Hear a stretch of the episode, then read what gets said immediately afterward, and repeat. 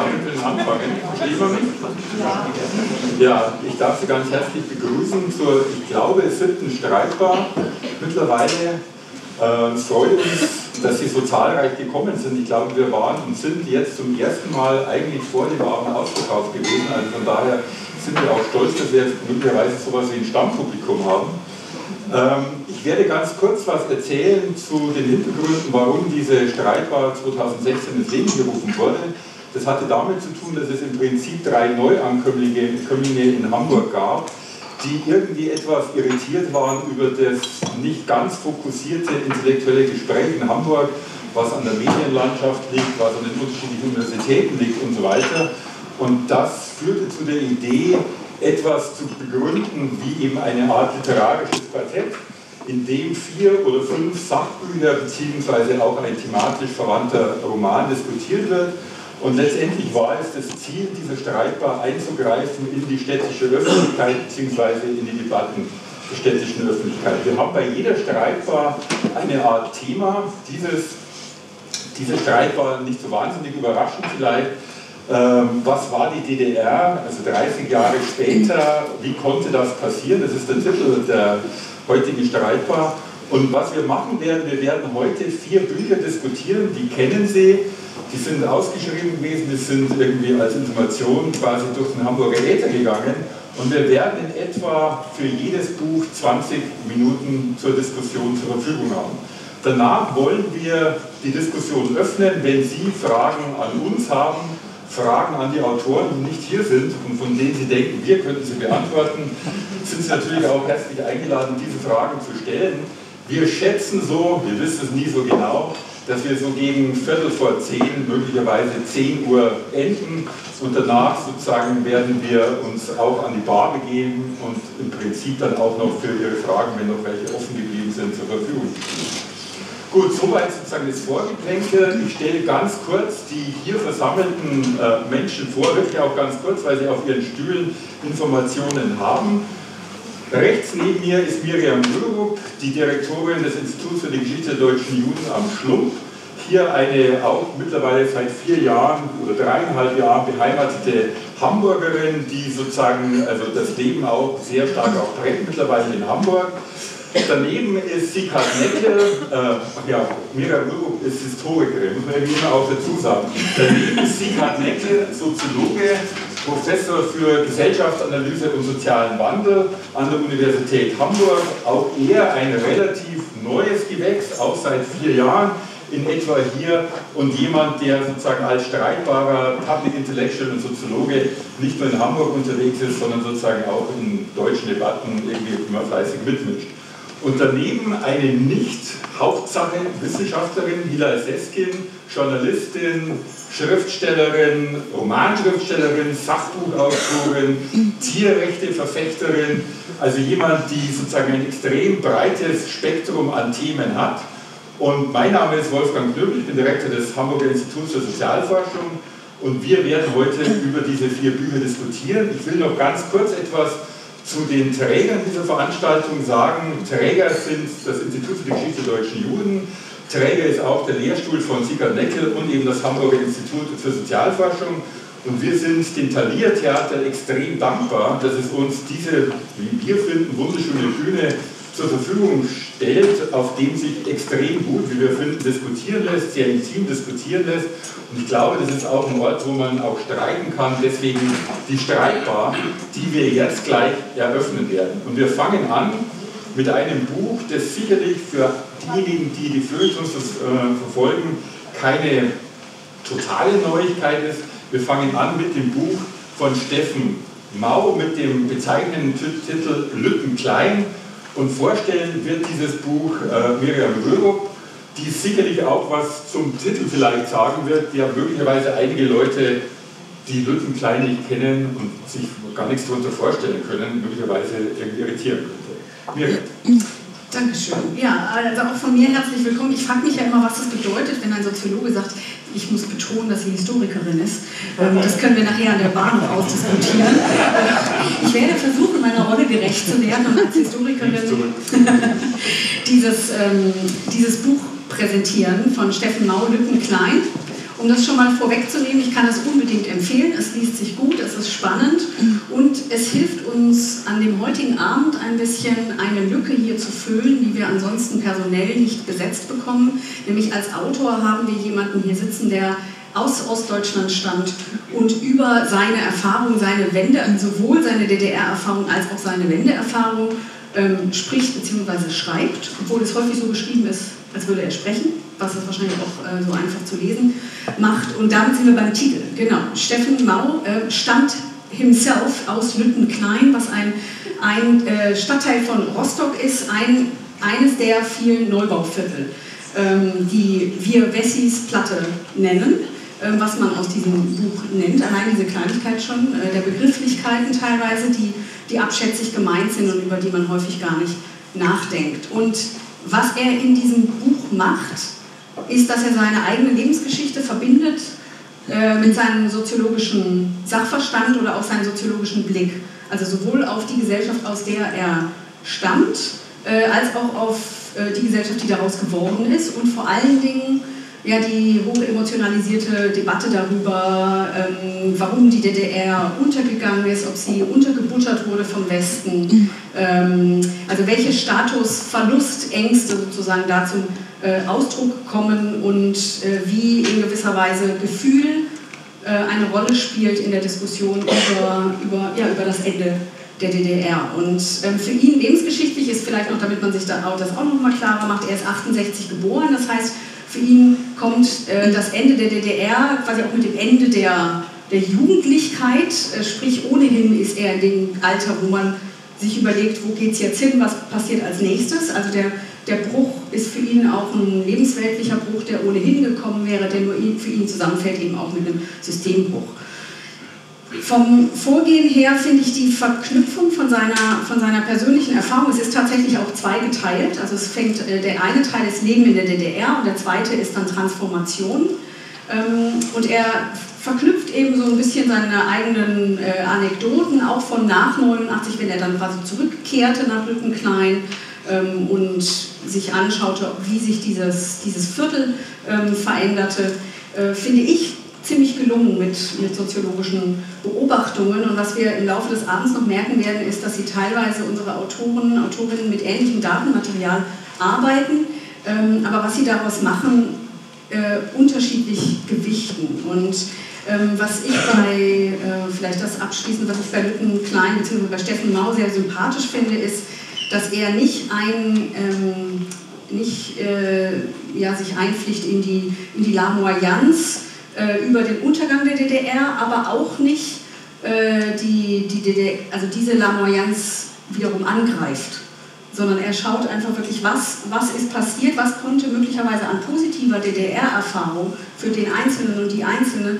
dazu führen, dass der Bruch nach 89, auch wenn er sich teilweise statistisch überhaupt nicht so abbildet, trotzdem als so ein schwerwiegender emotionaler äh, Bruch darzustellen ähm, ist oder dargestellt wurde. Und das, finde ich, gelingt ihm ziemlich gut und ähm, ich weiß nun nicht, ob das, äh, das, das haben wir im Vorfeld auch ganz kurz besprochen, ich glaube, da kommen wir jetzt auch immer noch mal drauf, ähm, ob, ob das eine Rolle spielt, dass er selbst aus diesem Stadtviertel kommt. Also kann man das nur so schreiben, wenn man aus so einem Stadtviertel kommt oder könnte er es auch als ganz von außen stammender Soziologe so schreiben? Aber ich glaube, da haben wir neben uns jemanden sitzen, der da wahrscheinlich direkt was zu sagen kann. Ich kann also nur abschließend sagen, das Buch äh, ist unbedingt lesenswert. Und es gibt uns wirklich ähm, sehr interessante und anregende ähm, Überlegungen mit auf den Weg.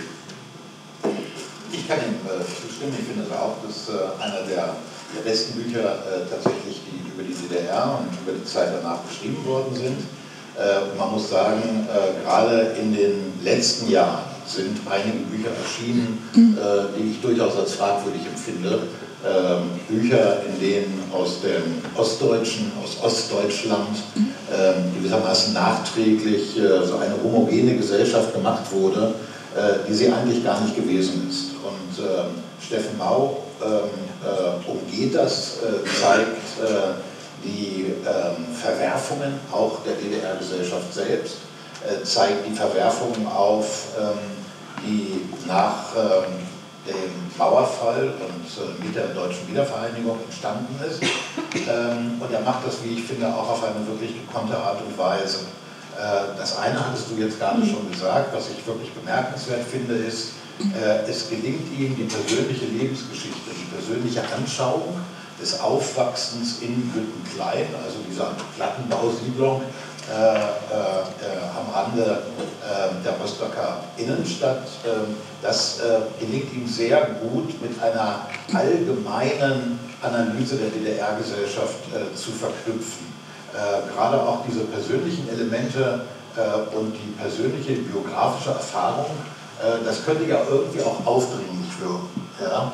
Äh, und ich finde, das hat er wunderbar gelöst, äh, weil er tatsächlich an Stellen, ähm, an denen es dann auch gut hinpasst, mit einem manchmal leicht lakonischen Unterton, ähm, tatsächlich Einblicke auch in das Innere, vor allem in der, der DDR-Gesellschaft, der vergangenen DDR-Gesellschaft gibt, die schon sehr gut sind und von denen ich denke, das kann man auch nur von innen. Also zum Beispiel, es gibt so wunderbare Begriffe, wo ich gedacht habe, ja, genau das ist es. Er schreibt zum Beispiel, die DDR war eine Frühaufstehergesellschaft. Ja? Und in der Tat, sie war eine Frühaufstehergesellschaft.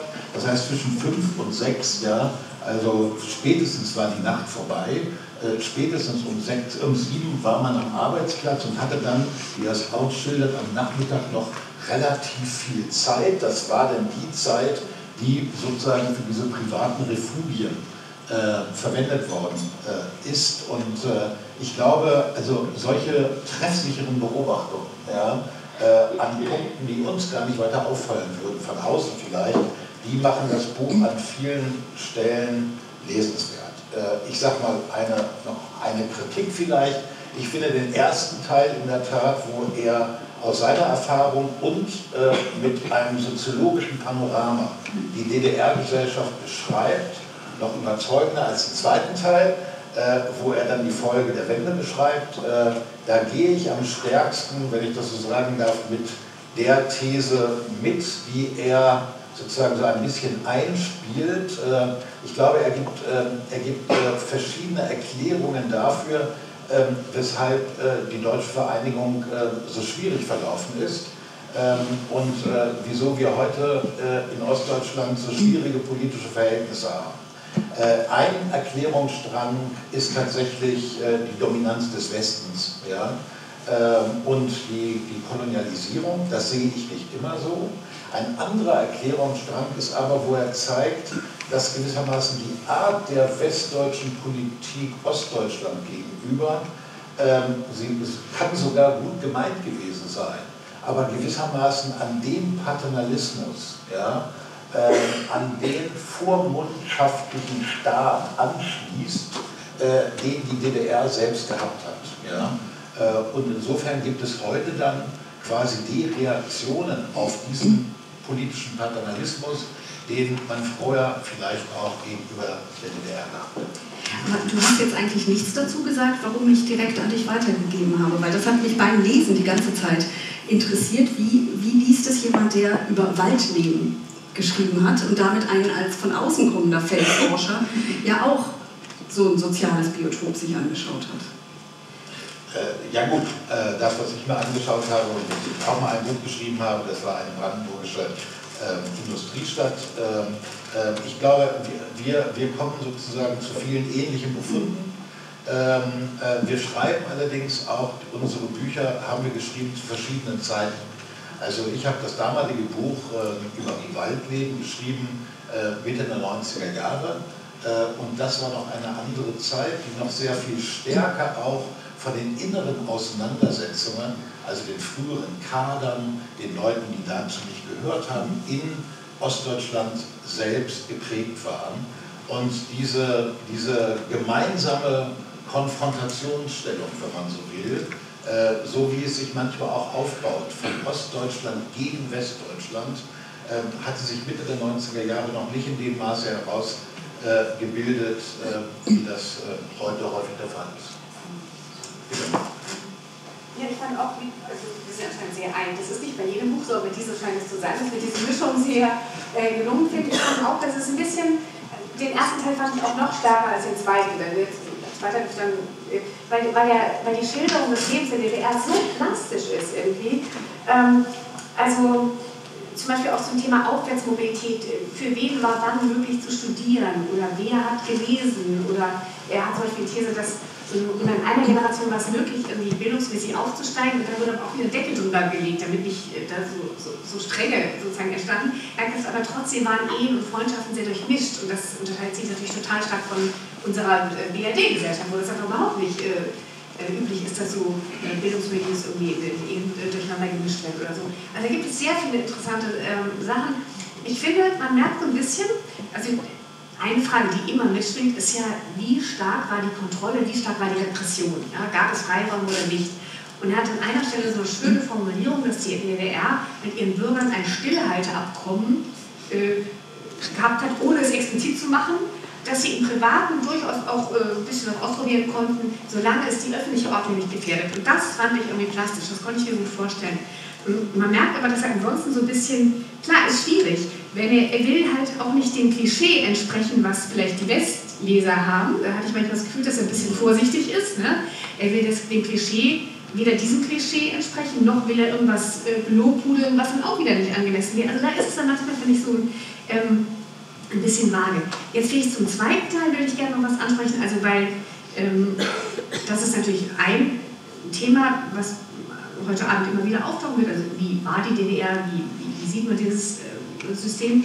Und das andere ist die Frage auch, und dann war es eine faire Wiedervereinigung oder nicht, ist eine zweite Frage. Und das dritte ist natürlich, warum sind äh, in den östlichen Ländern äh, die Neonazis noch so viel stärker entkommen äh, als im Westen?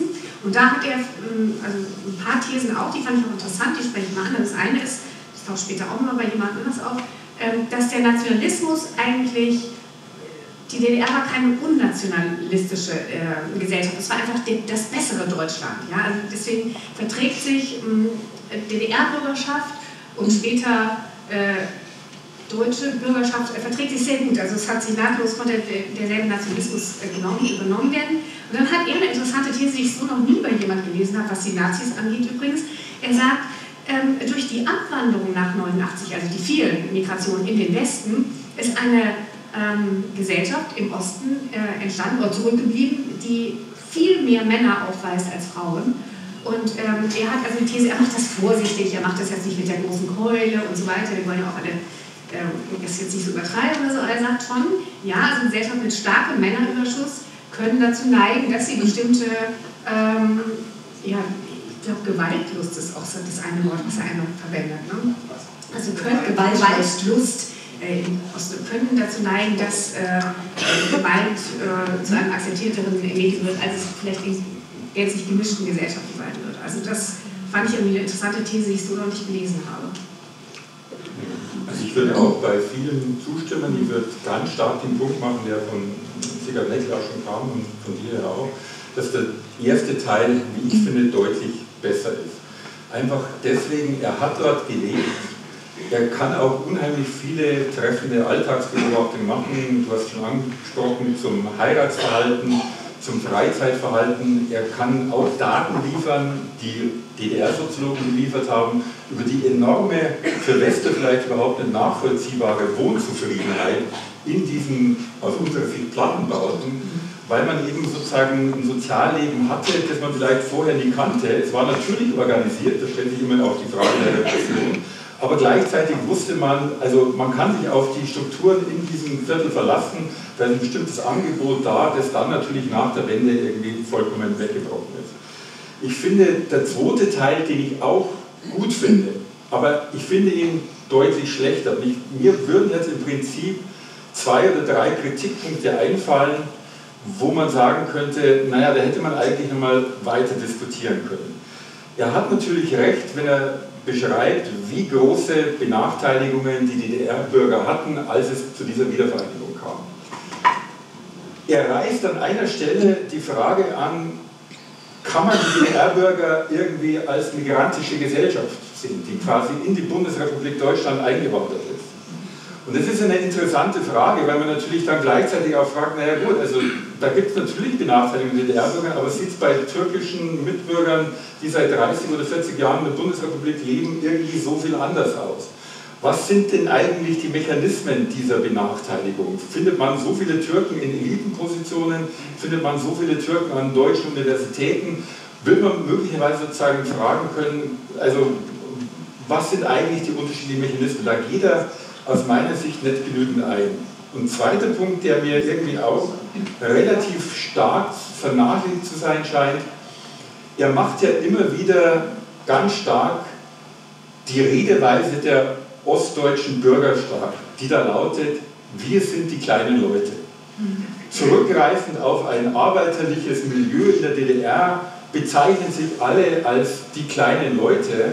Diese große Identifikation mit dieser Redeweise, wir sind die kleinen Leute, wir haben Egalität, Gleichheit im Unterschied zur Bundesrepublik Deutschland, wo die Schere zwischen Ost und West immer äh, zwischen Ost und West und zwischen Reich und Arm immer weiter hochgegangen ist und aufgegangen ist. Aber gleichzeitig macht er zum Schluss diese merkwürdige Beobachtung, naja, die reden unglaublich viel von Gleichheit, von Solidarität, wie auch immer. Wenn man Daten der Soziologen anschaut, merkt man, dass dort auch ein extrem egoistisches Verhalten geprägt vorfindbar ist. Ja? Und diese Widersprüche, die löst er zum Schluss, glaube ich, nicht wirklich aus. Also da hätte man sich irgendwie als Soziologe vermutlich also mehr also theoretische Durchdringung gewünscht. Aber insgesamt würde ich auch sagen, es ist ein extrem gutes Buch, es macht Spaß zu lesen. Man kriegt gerade als Westler enorm kontraintuitive Einsichten, würde ich sagen. Viele Vorurteile, die man hat, werden also massiv angegangen, sodass man eigentlich gar nicht irgendwie massiv Kritik üben kann, auch wenn irgendwie wahrscheinlich jetzt meine Aufgabe war, doch ein paar kritische Punkte zum Schluss reinzubringen. Aber es ist ein extrem gutes Buch. Wobei den Egalitarismus habe ich bis jetzt verstanden, weil da hat sich mir eingeprägt diese schöne Formulierung des Egalitarismus des Habens. Also er, er behauptet nicht, dass es eine Gesellschaft wirklich von wirklich Gleichen gewesen sei, also gleichmächtigen, gleich. Das behauptet er nicht, aber diesen Egalitarismus des Habens hätte es schon gegeben, weil es einfach nicht so, so stark die Möglichkeit und die, auch daher auch die Notwendigkeit gab, wie im kapitalistischen Land, sich über Besitztümer und über Konsum irgendwie zu profilieren oder zu definieren. Und das fand ich irgendwie auch sehr einprägsam, wenn ich mir vorstelle, dass Menschen die das vorher, äh, ja, für die das nicht ein ganz wesentlicher Teil der Identität war, zum Beispiel was für eine Marke man trägt oder wie, wie viel oder wie schnell die Handyform wechseln müssen, von rundkurvig und dann wieder eckig und so weiter.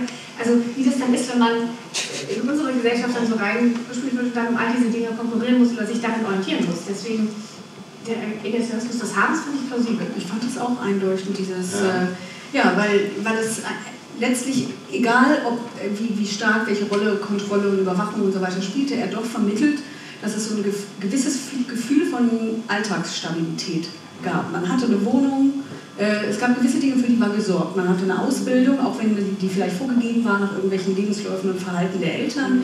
Ähm, aber man musste nicht um alles kämpfen. Und wenn kaum äh, kommt die freie Marktwirtschaft, muss man sich um alles selbst bemühen und äh, hat dieses. Und er macht das aber nicht so, wie es bei mir jetzt schon anklingt, das merke ich sogar beim Sprechen. Er macht es nicht, indem er entmündigend argumentiert, sondern indem er sagt, dieses Sicherheitsgefühl, was, was tatsächlich sich ihm in seiner Jugend vermittelt hat in Lückenklein, ist etwas, was danach weggebrochen ist. Aber das war eigentlich gar nicht mein, also nur um einen Satz zu sagen, das war eigentlich gar nicht mein Punkt. Mein Punkt war der zu sagen, die Redeweise der Leute, ist so, wir sind die kleinen Leute, wir sozusagen sind irgendwie auch solidarisch, wir sind gegen zu viel Ungleichheit, wie auch immer. Aber gleichzeitig gibt es massive Daten wohl von Soziologen, die irgendwie deutlich zeigen, dass gleichzeitig doch ein relativ, wie soll man sagen, utilitaristisches oder egoistisches Alltagsverhalten eben auch da ist. Ich will nicht sagen, dass sich das notwendig vollkommen ausschließt, aber da ist irgendwie schon auch ein Druck drinnen, der im Buch, finde ich, nicht wirklich aufgelöst worden ist. Ja, also was ich das Verdienst finde der Schilderung sozusagen der DDR ist, äh, dass er sich zwischen zwei Sichtweisen bewegt, die wir aus der Öffentlichkeit und auch von vielen Büchern und äh, Stellungnahmen kennen. Die einen sagen, die DDR ist eine, eine Diktatur gewesen und hat die Bevölkerung unterdrückt. Die anderen sagen, diese Sichtweise äh, wird unserer Lebensgeschichte nicht, entspricht ja nicht, ja, sondern wir verbinden mit der DDR sozusagen ähm, andere Erfahrungen, die nicht alle schlecht gewesen sind und so weiter und so fort. Und er kann das, glaube ich, aufeinander beziehen. Er schildert nämlich, äh, dass es tatsächlich zur Politik der SED auch gehörte, also die bestehende Nationalkultur ja, der Deutschen in der DDR, äh, die bestehende arbeiterliche Kultur sozusagen auch in ihren ganzen plebejischen Elementen, ja, äh, die wurde gewissermaßen unter Bestandsschutz gestellt. Ja. Äh, die Lebensweisen äh, der DDR-Bevölkerung äh, im Alltag, von der Alltagskultur her, das wurde nicht hinterfragt, ja, sondern ganz im Gegenteil. Also bestimmte plebejische Elemente, sage ich mal, wurden sogar auch als ein Instrument verwendet, um gegen die eigentlichen kulturellen Feinde der SED-Staatsführung sozusagen anzugehen. Das war nämlich äh, übertriebener Intellektualismus äh, und Individualismus, ne, was so verschrien war. Ja? Das heißt, das politische System der DDR und die Lebenswelt der DDR und auch die ein bisschen eingefrorene Lebenswelt der DDR, ja, äh, die nicht unter Veränderungsdruck gesetzt wurde in vielerlei Hinsicht, das waren auch miteinander kommunizierende Röhren. Ja? Und das ist eben auch die Erklärung, so finde ich, ähm, warum die eine das auf die eine Weise und die andere das auf die andere Weise erinnern. Beide haben nicht Unrecht, ja? aber er zeigt, dass es zwischen beiden einen Zusammenhang gibt und das äh, finde äh, ich äh, sehr wertvoll an seiner Schilderung, äh, also der, der vergangenen DDR, bei der Schilderung der Wiedervereinigung, da würde ich auch sagen, äh, da lässt er vielleicht auch ein bisschen, das kann man verstehen, also die Distanz etwas vermissen, die er in der Rückschau auf das Leben in Lüttenklein hat. Mir ist das so an, äh, aufgefallen, also wo, wo, es schon losgeht in dem zweiten Teil mit der Wiedervereinigung, ähm, da, steigt, da steigt er gleich mit sehr starken Thesen ein über die quasi Kolonialisierung durch den Westen ähm, und schildert dann aber erst später ein doch nicht ganz äh, unbedeutendes äh, Detail in der Geschichte der deutschen Vereinigung, äh, nämlich, dass es ja mehrere Möglichkeiten gab, nämlich zwei, äh, wie die Vereinigung äh, staatlich vollzogen werden kann, nämlich auf der einen Seite durch äh, die Verabschiedung einer neuen Verfassung, das ist Grundgesetzartikel 146, und dann Grundgesetz Artikel 23 durch Beitritt zum Geltungsbereich äh, des Grundgesetzes. Und äh, der Beitritt erfolgte nach Artikel 23 und zwar durch die ostdeutschen Länder. Ja, in einem Moment, äh, wo der Westen noch gar nicht ganz genau wusste, was er mit dem Osten eigentlich anstellen sollte, aber als eine Sicherung, damit an der Vereinigung sozusagen nichts mehr schiefgehen kann, sind die Länder dem Geltungsbereich beigetreten. Ja? Und zwar die ostdeutschen Länder durch, durch, durch einen fast hundertprozentigen Beschluss. Ja? Und das hat eine Dynamik in Gang gesetzt, äh, aus der sich vieles andere entwickelt hat. Also gewissermaßen diese Verschränkung ja, äh, von, äh, von Entscheidungen, die auch auf der ostdeutschen Seite gefallen sind, mit dann durchaus auch negativen äh, Entwicklungen später, äh, die schildert er vielleicht nicht äh, ja, mit ganz so großer Distanz, wie er das in dem ersten Teil zum vergangenen Leben äh, in der DDR sehr kunstvoll macht, wie ich finde. Liefert mir jetzt das Stichwort, ich muss jetzt irgendwie streng sein, du darfst noch einen Satz sagen. Ja, mir ist nur eingefallen, wir haben ja ganz vergessen, einen Begriff einzuführen, der ihm vermutlich wichtig wäre, nämlich das mit den sozialen Frakturen, oder? Das, damit fängt er an, damit hört er auf, das liegt vielleicht etwas mehr nach. Weil er sagt, es gibt Brüche in der Gesellschaft, die verheilen zwar, aber es bleiben immer Stellen, die nicht ganz flexibel sind, wie ein normal gewachsener Knochen ich mache ja jetzt ein bisschen Bild, aber Sie wissen, wie ich das meine. Also das sind, die können leicht brechen, die sind nicht ganz so flexibel. Und er sagt, das ist eben auch ein Unterschied und er wird auch bleiben zwischen den östlichen Ländern und den westlichen Ländern, weil diese Frakturen, die können zwar zuheilen, das ist ein bisschen offen, ob sie schon sind, aber die sind nicht ganz so geschmeidig. Ja? Das sind nicht ganz so geschmeidige Glieder. Ähm, und das wird bleiben. Vielleicht überleiten zu einer Bemerkung von Sieger Neckel, die Wendezeit wird von Mao doch relativ an manchen Stellen konventionell und vielleicht wenig distanziert beschrieben. Das trifft auch auf einige Bemerkungen zur Treuhand zu, finde ich, in diesem Buch von Steffen Mau, womit wir beim neuen, jetzt zu besprechenden Buch von Norbert Pötzl sind, der Treuhandkomplex. Ähm, und Sieger Neckel wird dieses Buch vorstellen und wie wir vermutlich sehen werden, gibt es hier doch ein, nochmals eine ganz andere Perspektive auf diese Wiedervereinigung, die man vielleicht auch nicht so erwarten würde. Genau, also das ist das Buch von Norbert äh, Pötzel, der Treuhandkomplex, Legenden, Fakten, Emotionen. Am Untertitel wird auch schon klar, dass es eben ein Gegenstand ist, an dem sich viele Emotionen, vor allen Dingen in Ostdeutschland, auch aufgebaut haben. Norbert Pötzel ist ein mittlerweile pensionierter Redakteur vom, beim, beim Spiegel, der 30, 40 Jahre lang äh, beim Spiegel als Redakteur gearbeitet hat, ähm, im Berliner Büro des Spiegels und äh, von dort aus vielfach eben äh, zur früheren DDR, zur deutschen Wiedervereinigung auch äh, geschrieben hat. Er mehrere Sachbücher auch zu DDR-Themen äh, veröffentlicht. Über Honecker hat er was geschrieben, über viele andere Dinge. Also einer, der sich wirklich gut auskennt. Ähm, und äh, er hat sich dann das Treuhandthema genommen. Das hat auch einen bestimmten Hintergrund, weil viel über die Treuhand gesprochen wurde, aber historisch eigentlich noch verhältnismäßig wenig über die Treuhand tatsächlich aufgearbeitet wurde. Das hängt damit zusammen, dass er 2017 ähm, vom Bundesarchiv bestimmte Akten über den Verwaltungsrat, über also das Entscheidungsgremium der Treuhand herausgegeben worden sind. Und er hat nun angefangen, also diese Akten zu studieren. Und er beansprucht für sich auch, ja, äh, dass er genauer einschätzen könne, was die Treuhand denn nun äh, wirklich gewesen sei, weil viele Arbeiten, die man dazu kennt, ähm, in Unkenntnis tatsächlich ähm, der dokumentierten Vorgänge ähm, äh, geschrieben worden sind.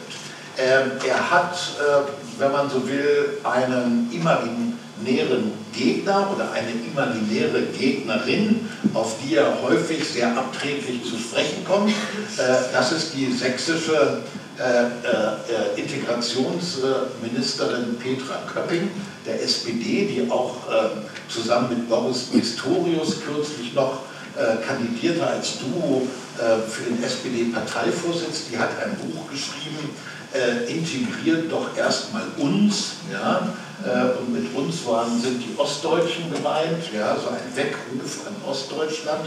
Und das findet er, wie ich finde, mit äh, sehr überzeugenden Gründen ziemlich verfehlt. Ähm, an diesem Buch arbeitet er sich äh, gewissermaßen ab und vor allen Dingen arbeitet er sich daran ab, dass in diesem Buch, aber auch in vielen anderen Erzählungen über die deutsche Vereinigung die Treuhand gewissermaßen das absolut Böse ist. Ja?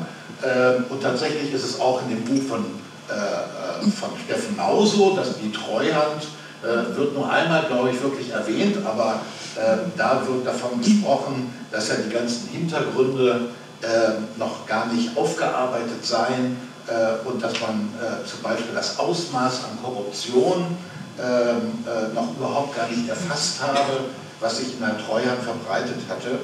Äh, und dem stellt äh, Pötzl sein Buch gegenüber.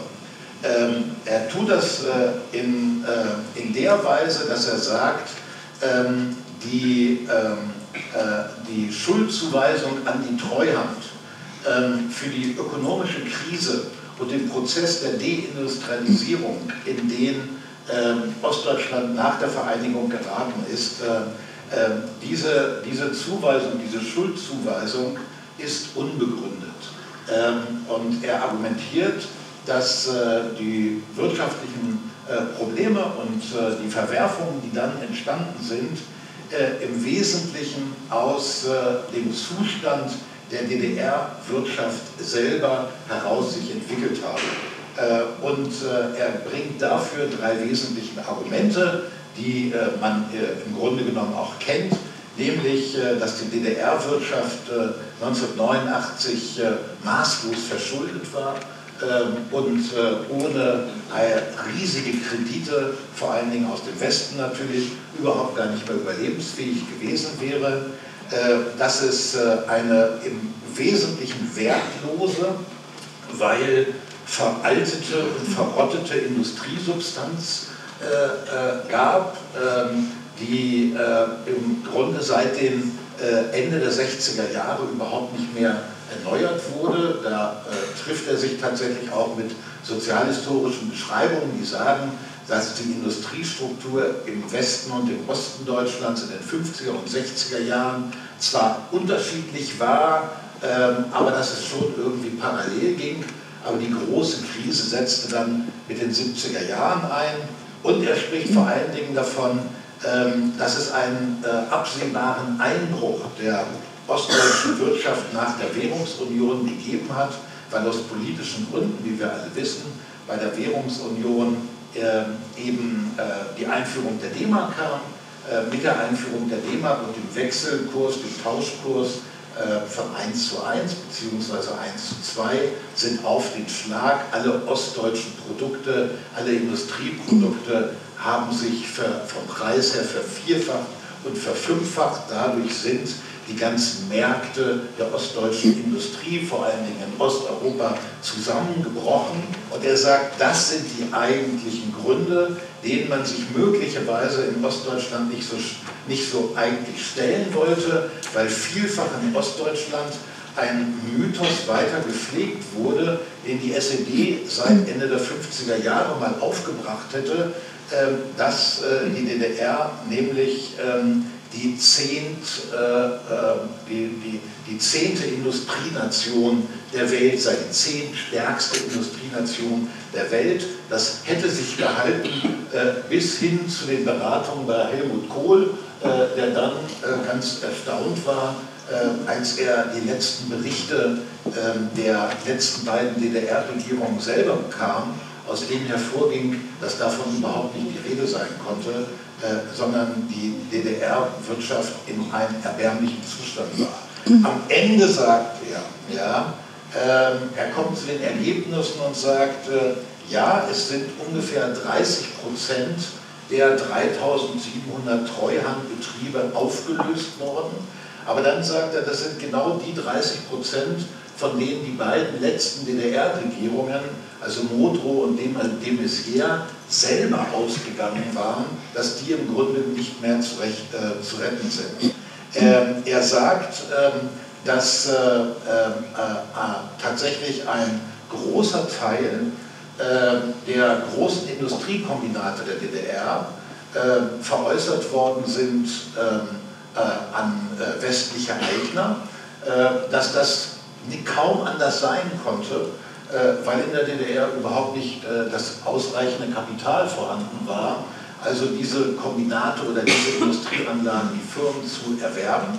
Er sagt aber, dass äh, im mittleren Bereich der kleinen, also der mittelständischen Unternehmen es doch eine weitgehende Beteiligung der Ostdeutschen gegeben hätte.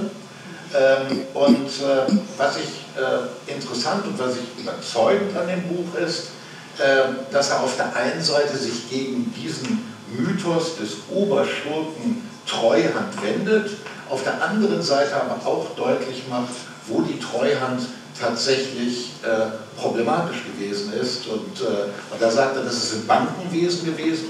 Also die Treuhand hat die, hat die, die westdeutschen Banken ähm, äh, großzügig das Kapital der Außenhandelsbank der DDR übernehmen lassen. Das war die Versicherungswirtschaft. Da hat die Allianz äh, äh, einen, einen, riesigen Schnitt gemacht.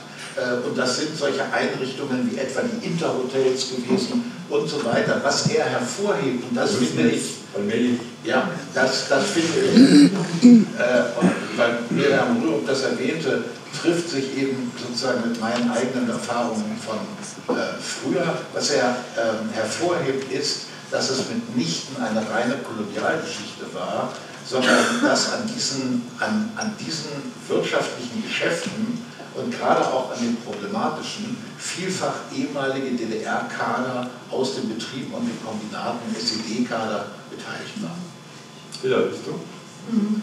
Also ich muss zugeben, dass ich mich äh, auf mich alleine gestellt gar nicht getraut hätte, also ich fange anders an. Dieses Buch widerspricht so sehr dem, was man über die Treuhand so zu wissen glaubt, ja, so sehr, dass man während man es liest, findet man total überzeugend, weil das mit vielen Zahlen und super dargestellt und so, ich finde das plausibel, ich glaube, der macht das ganz sauber. Aber wenn ich es dann nachher, wenn ich das jetzt irgendwo in einem anderen Rahmen jetzt wiedergeben müsste, wüsste ich gar nicht, ob ich mir selber trauen würde, weil es einfach, es, es, sind schon ziemlich klare Thesen und er macht auch keine Gefangenen, ja, also da ist ganz klar äh, nicht nur diese ein, ich kann mir Nachnamen nicht behalten, die anderen auftaucht, äh, der Buhmann, die Buchfrau sozusagen, oder auch sonst gesagt, ja, statt dass sie den neuen Bartdruck gekauft haben, nein, die Ostdeutschen plündern natürlich lieber ihre Sparbücher und so. Also es ist nicht gehässig oder so, ne? aber es ist schon ziemlich scharf. Also es ist sehr entschieden und äh, sehr scharf. Ähm, ja, du hast recht, es gibt auch ausgewogene, oder er sagt auch, was sie, wo es problematisch war mit den Banken und der, mit der, der Versicherung und so. Aber er ist schon sehr stark gegen den Viktimismus, wie er es auch nennt. Also nämlich gegen die These oder gegen eine Haltung. Also das ist natürlich auch eine Unterstellung, dass man sagt, ah, so viele Ostdeutsche jammern so, oh, wir wurden so untergebuttert. Und dann sagt er, nein, es ist nicht so. Stellt euch mal der äh, Tatsache, das war alles schon runtergewirtschaftet. Es ist natürlich auch eine tragische Geschichte, weil er ja eigentlich auch zeigt, dass eine Bevölkerung zuerst von ihren, äh, also vor 89, also von den DDR-Bohringen getäuscht wurde über den tatsächlichen Zustand des Landes und später dann nochmal von den neuen, nämlich von Kohl mit seinen blühenden Landschaften. Ja, also dem einen konnte man so wenig trauen wie den anderen. Also es ist auch im Moment der Täuschung da drin. Aber es regnet sich eben schon auch gegen ja, Viktimismus. Und das ähm, ist nicht unfreundlich, es ist nicht gehässig, aber es ist durchaus hat auch eine gewisse polemische Haltung da drin. Ja, so ein, ein Punkt ist, äh, fand ich auch sehr aufschlussreich, dass er dass in den, in den Schnellschüssen quasi, oder auch wie, wie wir wahrscheinlich auch als Zeitgenossen die Treuhand wahrgenommen haben, ist genau, die wickelt jetzt den Osten ab. Das ist quasi eine westliche, eine feindliche Übernahme durch die Treuhand. Und dass er allein ja hier am Personal der Treuhand und am Aufbau der Treuhand und an dem Ablauf der Währungsunion und so darstellt, dass das wesentlich ostbestimmter war, also nicht nur ostgemachter, das Grundproblem, sondern auch die, die Transformation wesentlich ost äh, als, als ich das selbst so äh, wahrgenommen habe. Und deswegen würde es mir genauso gehen wie dir, dass ich hinterher dachte, hm, war sie tatsächlich nicht so schlimm, die Treuhand? Also kann ich das wirklich glauben? Ne? Also so insofern, aber er macht, er macht hier ein sehr überzeugendes Argument. Ich finde das eine schöne Formulierung mit, er macht keine Gefangenen, weil das ist, das ist ganz klar eben. Also der, er, er hat eine klare These, die zieht das Buch durch und die, macht dann, die vertritt er mit Werf und äh, in der Tat überzeugen. Also ich meine, 75 Prozent oder so der Treuhand von Anfang an sind, äh, sind äh, Ostdeutsche aus unterschiedlichen Gruppen. Er sagt, das Problem ist eher, dass die beruflich, also das Interessante ist nicht, dass, es, dass er es als etwas Positives darstellt, sondern er benutzt es quasi als Gegenargument, dass es vom Westen übernommen wurde und von Westen her abgewickelt wurde. Er sagt aber, ein Problem daran, dass es so ostdeutsch bestimmt war, die Treuhand, war, dass die Expertise mit der Marktwirtschaft fehlte und dem Kapitalismus. Und dass man möglicherweise, wenn man die Expertise gehabt hätte, jedenfalls lese ich das so raus, wenn man die gehabt hätte, diese Abwicklung eventuell anders gelaufen wäre. Und die positiven Beispiele, die er bringt, Rotkäppchen und Co., sind alles Beispiele ähm, von Produkten, die schon vor DDR eingeführt waren. Also quasi die, die positiven Beispiele sind, sind keine DDR-Produkte, sondern haben eine längere Historie. Also er, er, er rettet auch nicht aus der DDR als gut gewissermaßen an wirtschaftlichen Produkten, muss man sagen. Ich finde, also was er auch gut macht, obwohl es nie systematisch in den geschoben wird, ist der Vergleich. Und die Vergleiche macht er auf unterschiedlichen Ebenen. Also er fragt zum einen, naja gut, was waren denn eigentlich die Alternativen und wie wurde dieses Problem der Abwicklung einer sozialistischen Wirtschaft in der ehemaligen Sowjetunion, wo auch immer gelöst? Und sagt, naja, also auch hier gab es natürlich massive Schwierigkeiten, da wurden andere Prozesse angestoßen, aber natürlich mit dem Ergebnis einer enormen Oligarchisierung dieser Wirtschaft, die wir ja mittlerweile auch kennen. Er sagt dann zweitens, ja gut, also war es wirklich eine Kolonialisierungsthese? Oder kann man diese These tatsächlich halten? Und er zeigt, glaube ich, auch relativ plausibel, dass die Debatte über die Treuhand ja eigentlich quasi eine Debatte war, die aus dem Osten kam weil der runde Tisch, die runden Tische damals sozusagen genau diese Lösungen zum Teil eben auch wollten und angedacht hatten. Und der Westen, und das kann man jetzt halt entweder als Kompliment oder als Vorwurf der Dummheit irgendwie äh, letztendlich bezeichnen, der Westen, die Bundesrepublik Deutschland, hatte zumindest was die politische Seite betrifft, eigentlich keine wirkliche Ahnung, wie diese Transformation vor sich gehen sollte. Also er beschreibt an einigen Stellen, finde ich sehr schön, wie man auf Papiere der frühen 1950er Jahre zurückgriff, irgendwelche wirtschaftstheoretischen, wirtschaftspolitischen Papiere, die irgendwie auf die deutsche Währungsumstellung 48 irgendwie eingehen und es müsste irgendwie doch so laufen, wie das in den 50er Jahren der Fall war. Also es war sozusagen letztendlich eine relativ große Naivität politischerseits, selbst wenn ökonomische Akteure im Westen möglicherweise sehr viel strategischer gehandelt haben. Letzter Punkt, den er, finde ich, auch als Vergleichsmaßstab, und ich pick mir jetzt nur sozusagen die Vergleiche heraus, relativ stark macht, ist, klar führte die Politik der Treuhand zu enormen Arbeitsplatzabbau in der DDR oder im Breitzeitsgebiet. Das ist sozusagen unbestritten. Ja. Aber gleichzeitig muss man irgendwie auch sehen, dass die gesamten LPGs, also die landwirtschaftlichen Produktionsgenossenschaften, von der Treuhand eben nicht abgewickelt worden, weil die gar nicht zum Treuhandkomplex gehörten, aber gleichzeitig natürlich ebenso viel an Arbeitsplätzen verloren haben. Ja, also von daher sozusagen versucht er zu relativieren im Hinblick darauf, was ist eigentlich sozusagen die Schuld der Treuhand in Anführungszeichen und es gab Korruption, bestreitet er nicht, allerdings im wesentlich geringeren Ausmaß als die Vorwürfe sind. Aber letztendlich sozusagen waren vermutlich sehr viele strukturelle Gründe dafür verantwortlich, warum das Desaster kam, so wie es kam. Ja, und nicht quasi eine Art von Verschwörung aus dem Westen. Was ich ganz gut finde und was, äh, was ich wirklich einen Beitrag zur Debatte auch zwischen Ost und West finde, ist, äh, dass er die unterschiedlichen Einschätzungen, ja, wie kommen die Leute darauf, ja, dass sie auf der einen Seite in der Treuhand eben dieses absolut schlechte Böse sehen und auf der anderen Seite vielleicht mit einem abgeklärten Blick äh, sieht es äh, vielleicht etwas anders aus ähm, es kommt eben darauf an, wie man rechnet. Ja? Ähm, eine, eine Zahl, äh, die häufig in den Büchern vorkommt, auch bei, bei Steffen Mau vorkommt, ist, äh, dass 80 Prozent des Produktivvermögens der DDR ähm, äh, von der Treuhand an den Westen verkauft worden ist. Ja? und da argumentiert er nun folgendermaßen, dass er sagt, ja, das stimmt auch, ja, aber dieses Produktivvermögen, das waren die Kaufpreise sozusagen die übrig geblieben sind ähm, von den großen Industriekombinaten. Ja. Äh, Im Übrigen waren diese, Verkaufs diese Verkaufspreise auch so, äh, die waren nicht so lukrativ, weil die Treuhand hat am Ende sozusagen mit, mit massiven Schulden abgeschlossen. Ja. Ähm, wenn man diese Kaufpreise die überhaupt niemand aus Ostdeutschland sozusagen erbringen konnte. Ja? Wenn man das sieht, äh, ja, dann kann man davon sprechen. Allerdings, wenn man sozusagen die Zahl der Betriebe nimmt, ähm, das heißt also, äh, und dazu dann eben auch Gaststätten, Werkstätten, mittelständische Betriebe etc. nimmt, wenn man die Anzahl der Betriebe nimmt, dann ist die überwiegende Mehrzahl der Betriebe an ostdeutsche Eigner gegangen. Ja? Also ich fand das einfach, äh, und er argumentiert dann eben, dass das eigentlich für die meisten Ostdeutschen sozusagen der viel wichtigere Fakt gewesen ist. Ja? Und er macht also deutlich, auf welche unterschiedlichen, äh, auf welche unterschiedlichen Daten man sich da bezieht und er diskutiert eben auch, was eigentlich sinnvoller ist und was nicht sinnvoller ist und er dechiffriert auch ein paar Mythen. Und das tut er mit soziologischen Daten, die er aus den besten soziologischen Forschungsinstituten über, über die Arbeitsmärkte in Deutschland und in Ostdeutschland bezieht.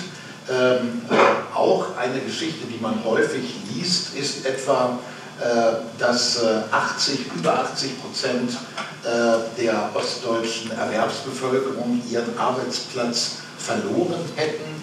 Äh, und er zeigt mit Daten, äh, die von Arbeitsmarktforscherinnen äh, er, ermittelt worden sind, die selber aus Ostdeutschland kommen, also die in der Soziologie äh, sehr bekannte Heike Solger etwa, die eine ostdeutsche Soziologin ist, ähm, dass davon tatsächlich nicht die Rede sein kann, dass 30 Prozent der Erwerbsbevölkerung der ehemaligen DDR ähm, auf ihren Arbeitsplätzen sozusagen verblieben sind. Also äh, das finde ich ganz interessant. Das führt auch, obwohl es im Tonfall, du hast völlig recht, er macht keine Gefangene, ist gut, äh, obwohl es im Tonfall manchmal sehr scharf und sehr dezidiert ist, ja, aber letztendlich breitet er die unterschiedlichen Bezugsgrößen aus und rationalisiert damit die Diskussion um das, was tatsächlich geschehen ist ich wollte doch das, äh, da was anderes wollte ich auch sagen, äh, damit das nämlich, da kriegt man dann wirklich so ein bisschen frei im Kopf und man denkt, oh Gott, das mit der Arbeitslosigkeit stimmt auch nicht. Also äh, wenn man das so vorgerechnet bekommt,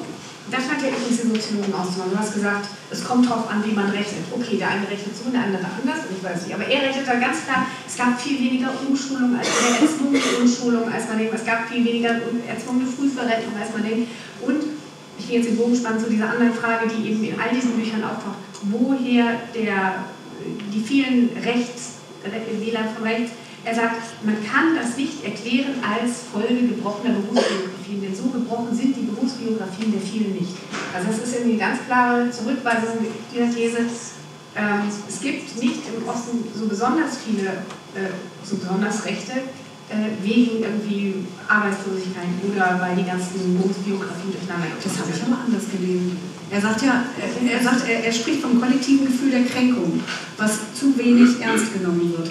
Und das kollektive Gefühl der Kränkung ignoriert ja gewissermaßen Zahlen. Dem kollektiven Gefühl der Kränkung ist es ja egal. Ja, er sagt 30 Prozent oder 15 Prozent.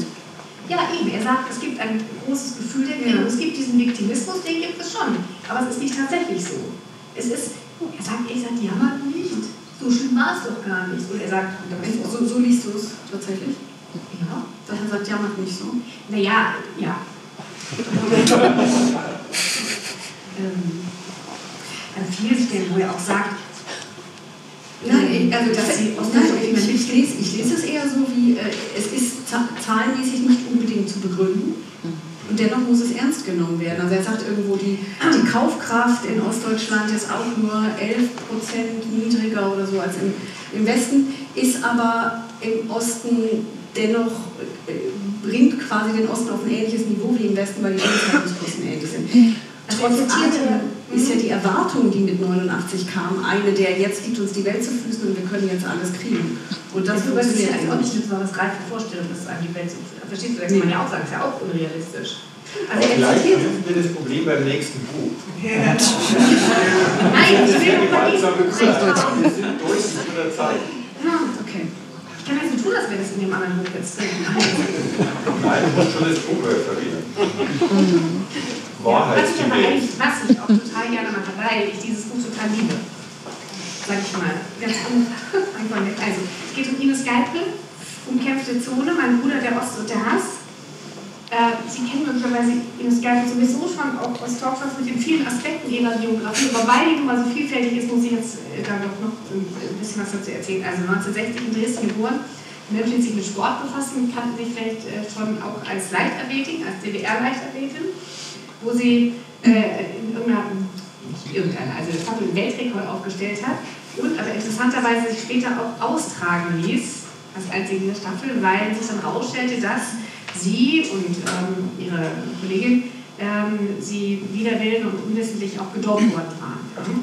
Und das wurde dann ein ganz äh, wichtiges Thema ähm, für sie, dass sie sich gegen das Doping später aussprach, für Dopingopfer kämpfte und sie war bis vor ein oder zwei Jahren in dem Verein äh, in dem sich Dopingopfer, das heißt Dopingopferhilfeverein, heißt das einfach so, ja.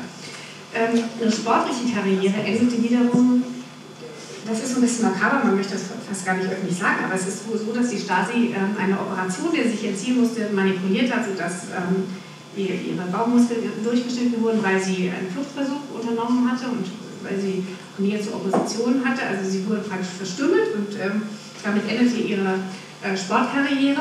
Sie hat dann in Jena Germanistik studiert. Ebenfalls wegen ihrer Nähe zur Opposition äh, wurde eine Dissertation verunmöglicht.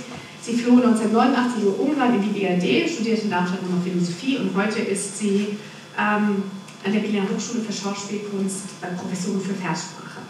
Als Publizistin was falsch? Nee, okay. Äh, als Publizistin heißt sie unterdrückte oder vergessene und oder unterdrückte DDR-Schriftstellerin bekannt zu machen. Ähm, sie veröffentlichte selbst Romane und Gedichte und vielleicht kennen Sie auch den Buch, 2004, äh, so eine, das hieß literarische Dokumentation über den Amoklauf in Erfurt. Es sind also sehr unterschiedliche Bücher, sehr ganz unterschiedliche ähm, äh, Arbeitsfelder ich finde es sehr beeindruckend, eben ganz besonders beeindruckend finde ich dieses Buch, den Amoklauf in Erfurt habe ich, glaube ich, auch angelesen, aber das äh, war eigentlich das erste Buch, was ich von Jesu Buß gelesen habe und ich bin, wie gesagt, sehr begeistert. Ähm, das heißt ja im Untertitel Mein Bruder, der Ost und der Hass. Sie verbindet hier noch viel stärker, als es Mau tut, äh, autobiografisches mit einer sehr dezidierten politischen Analyse ähm, der DDR-Gesellschaft. Ähm, ihr Bruder stand ihr wohl sehr nah, war sechs Jahre jünger als sie. Ähm, sie schildert viele Kindheitsszenen. Es beginnt eigentlich damit, dass der Bruder mit einem Hirntumor 2017, Ende 2017 im Krankenhaus liegt und es absehbar ist, dass er bald stirbt. Die beiden haben sich fünf Jahre lang nicht mehr gesehen und das wird auch erklärt, warum. Also es gibt eine starke Nähe zwischen den beiden, die sehr rührt ist. Es gibt viele so äh, Kindheitsgeschichten. ich finde, es ist eine, eine sehr poetische und nie kitschige Sprache. Also es hat mich sehr beeindruckt. Ähm, und wie sie dann auch wechselt, also ganz mühelos mit, mit anderen äh, Beschreibungen, das ja, ist ganz zwanglos auch zusammengemischt. Es gibt noch andere Teile der Biografie, die wichtig werden. Zum Beispiel der Vater. Der Vater der beiden war bei der Stasi, und zwar nicht nur so, wie man das so kennt, als EM oder sowas, sondern er wurde dann auch als Terroragent ausgebildet, hatte also, das haben die aber damals gar nicht gewusst, ne? er war aber für den Westen. Ähm, und äh, er hatte wohl acht verschiedene Identitäten und Pässe und fuhr immer eine Weste gemacht und wir wissen eigentlich nicht mehr, was er dort machte. Ne? Äh, das ist also ein Teil, der so ein verschwiegener Familienteil, der später erst ans Licht kommt. Ein zweiter verschwiegener Teil äh, ist der Großvater, also der Vater der Mutter. Und die also Karriere im Nationalsozialismus machte und also auch in Riga äh, ganz vorne dabei war. Die Mutter nannte es dann immer unsere schönsten Jahre, weil in Riga gab es eine Sommervilla und es gab Personal und Fahrer und Kindermädchen und nebenan gab es Massenmord, aber ich meine, darüber wird auch nicht geredet. Ja? Und es gibt so diese beiden großen Komplexe des Schweigens in dieser, in dieser Familie und natürlich nicht nur in dieser, sondern auch in vielen anderen äh, Familien. Ähm, das benutzt sie, also ich würde sagen, dass das systematische Schweigen und Verschweigen und das Leid und die Unmöglichkeit zueinander zu finden, das, ich glaube, das ist sozusagen das Hauptthema und das ist eben auch das, was zwischen ihr und ihrem Bruder dann so schmerzlich wird, weil sie unterschiedliche Arten haben, äh, mit dem Verschweigen äh, verschieden umzugehen. Es gibt noch zwei weitere Schweigen, ähm, die für die DDR bestimmt waren, also wer die einen bei den Nazis Karriere gemacht hatten und ganz gut auch später weitergelebt haben, äh, weitergemacht haben in der DDR, waren andere in die Sowjetunion geflohen und haben dort das stalinistische System aus nächster Nähe kennengelernt, wussten auch um das Prinzip Gulag und all diese Details und haben auch darüber wieder geschwiegen. Also sie haben über die Schattenseiten des sowjetischen Kommunismus geschrieben.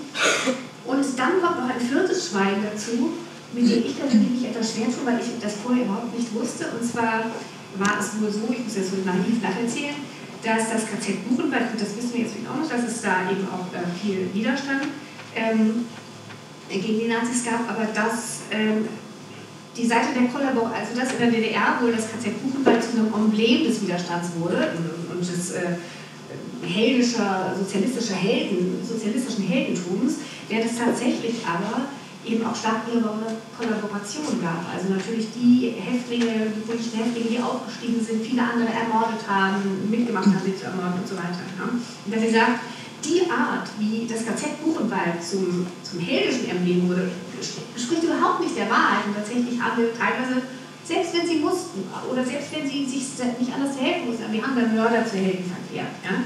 Also wir haben hier diese vielen verschiedenen Punkte des Verschweigens von Brutalität, ja? ähm, die eine Gesellschaft eigentlich äh, ganz schlecht darauf vor, was heißt darauf vorbereitet, also unfähig macht. Äh, Wahrheiten ins Gesicht zu sehen und Verantwortlichkeiten wirklich aufrichtig zu klären. Ja? Und ich, ich denke, darum dreht sich so ähm, das Buch insgesamt. Also sie sagt eben auch eine Generation, die schon vom, von dem Nationalsozialismus geprägt wurde, ist, konnte dann später bruchlos in der DDR weitermachen, konnte dann da äh, den, den Heldenmythos der DDR mitmachen äh, früher das Unterkreuz in der, im Nationalsozialismus, später die tapfere Ostfrau, also auch für Frauen ist interessant, sie bespricht das nicht nur im männlichen Helden, sondern auch im weiblichen. Ja. Sie sagt, es ist relativ ungebrochen. Und ja, das ist, das ist läuft bei ihr eigentlich auch eine These, also ich finde, sie stellt sich schon ganz stark auch die Frage, warum heute wieder so viele Nazis, wo, wo kommen sie her, was ist mit dieser Gesellschaft passiert? Und die, die, ja, die Diagnose, die sie gibt, ist eigentlich sehr verheerend. Also es ist ein des Schweigens, der Lüge, ja, teilweise auch der Bosheit. Mhm. Ich könnte so viel mehr über das ja. erzählen, aber ich gebe euch jetzt mal eine. Ja. Also das mit Buchenwald, ehrlich gesagt, fand ich, fand ich äh, schreckliche Stellen. Also ich meine, sie, sie schert da über einen Kamm. Äh, sie, sie, sie unterstellt den Capus systematische Ermordung von Mithäftlingen.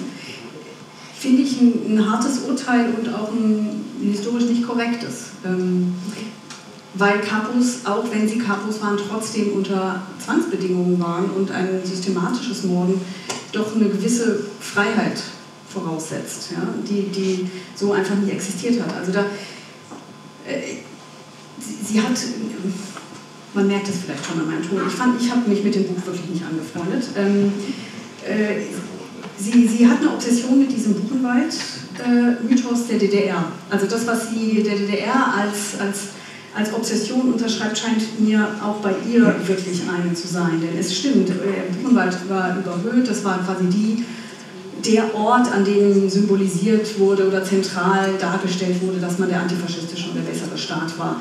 Und wo natürlich verschwiegen wurde, dass, ähm, dass die kommunistischen Häftlinge eine, eine, gewisse Funktionselite innerhalb der Haftgesellschaft waren und damit besser gestellt waren. Trotz allem blieben sie immer noch Häftlinge und ich finde, das verschwimmt bei ihr dann doch teilweise. Also es gibt da diese Sätze, wo sie sagt, äh, es dürfte keinen Ort in Deutschland geben, und damit meint sie Buchenwald, an dem sich rote und braune Gewaltwelten so nahe gekommen waren.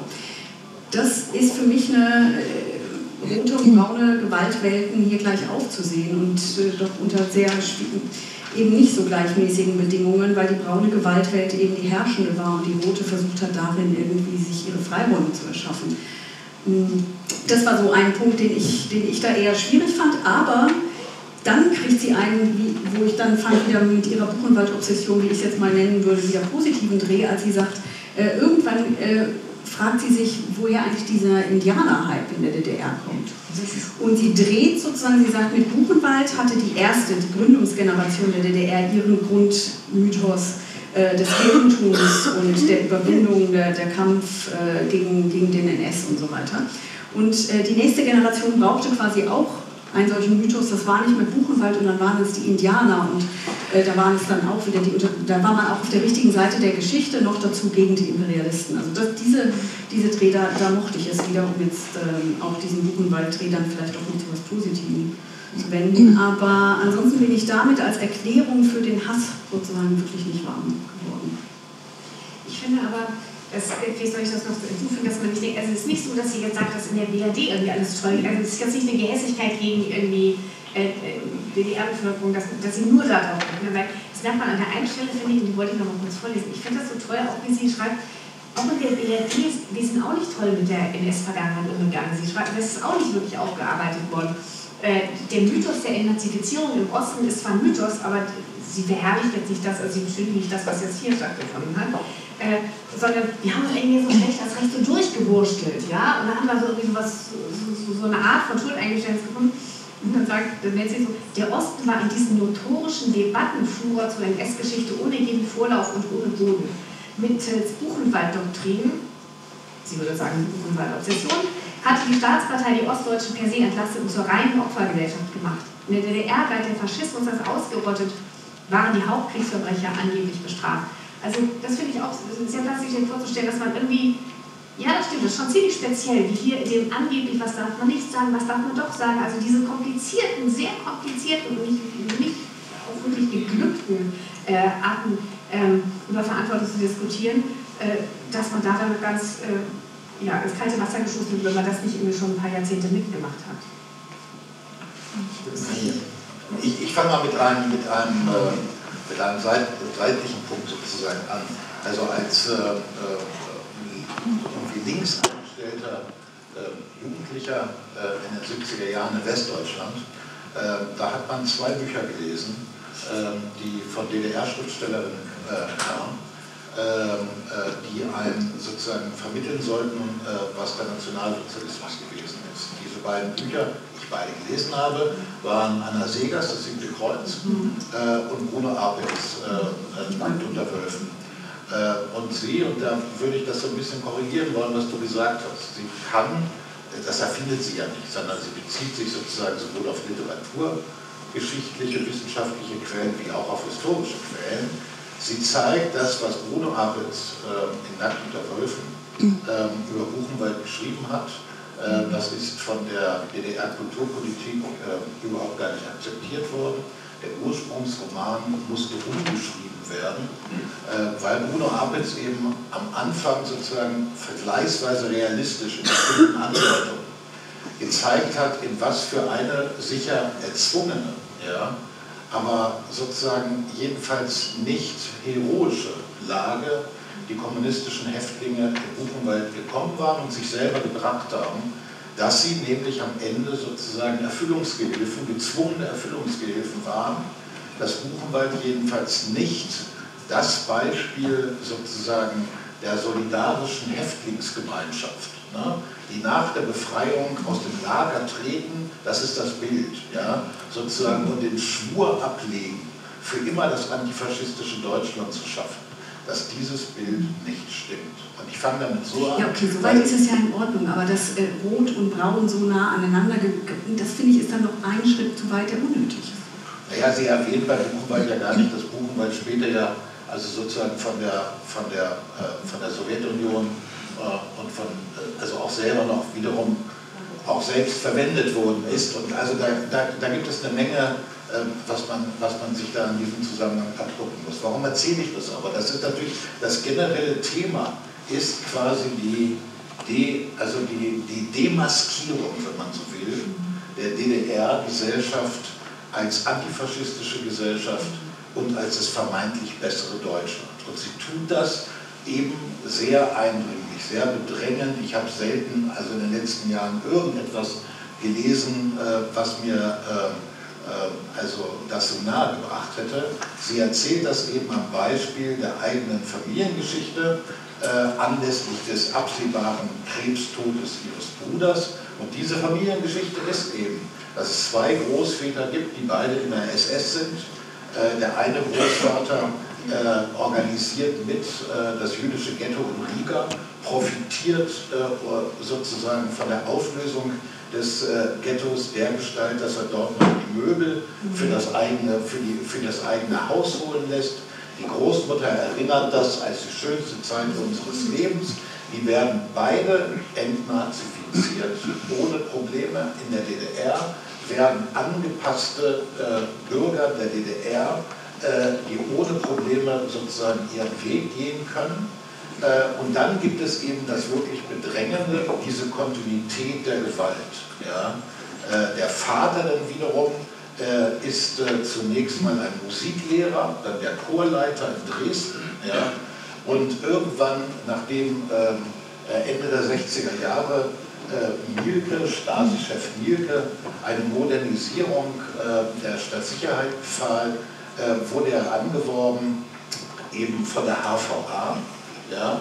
Also von der, äh, und das heißt also von der, äh, von, vom Außendienst sozusagen der Stadtsicherheit und wird ein Undercover-Agent, ein Terroragent, wie sie es sagt, äh, der äh, in Westdeutschland tätig ist, nach Ostdeutschland immer wieder zurückkommt ähm, und die ganze Gewaltsamkeit des Systems an seinen eigenen Kindern auslässt. Ja?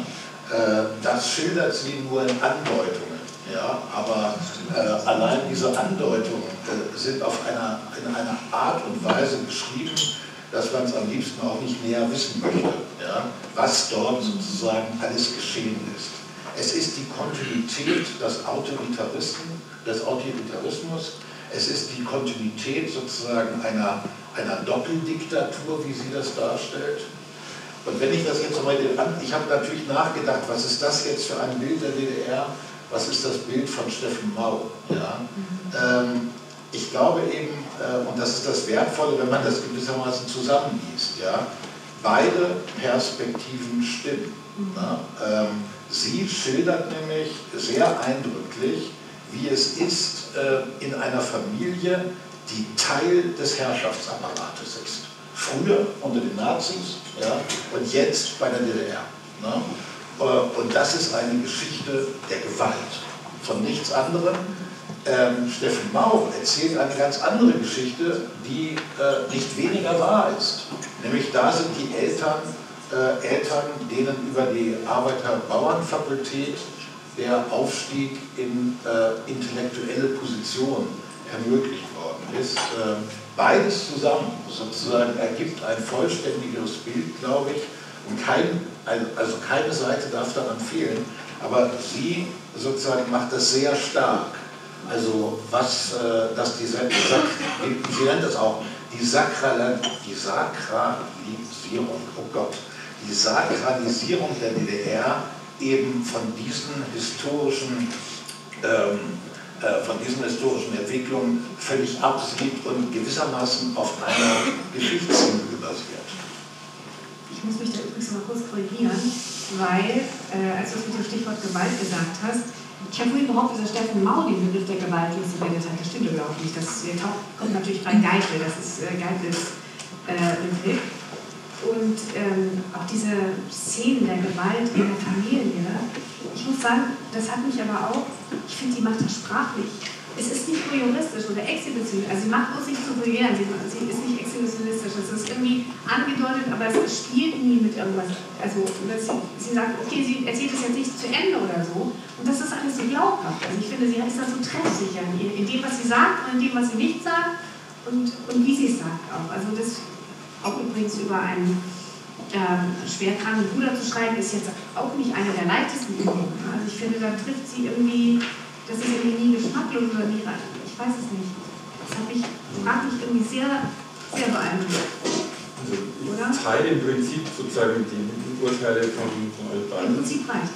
Ähm, was? Ja, okay. Gut. Ja, Also ich glaube, es stimmt, sie überzieht manchmal ihr Argument. Das ist an bestimmten Stellen tatsächlich jetzt auch das Buchenwald trifft, allerdings nicht die Mythologisierung, ich glaube, da hat sie recht. Sie überzieht an manchen Stellen auch, indem sie beispielsweise die, äh, den Amoklauf an diesem Erfurter Gymnasium, finde ich, viel zu nah an die DDR-Geschichte und die Kultur heranrückt, weil ich meine, Amokläufe gibt es in anderen Kontexten ja auch. Sie ist vor Übertreibungen nicht gefeit, aber ich würde auch sagen, sie hat eine unglaubliche Fähigkeit zu beschreiben und zu schildern, das einem wirklich beim Lesen der Atem stockt.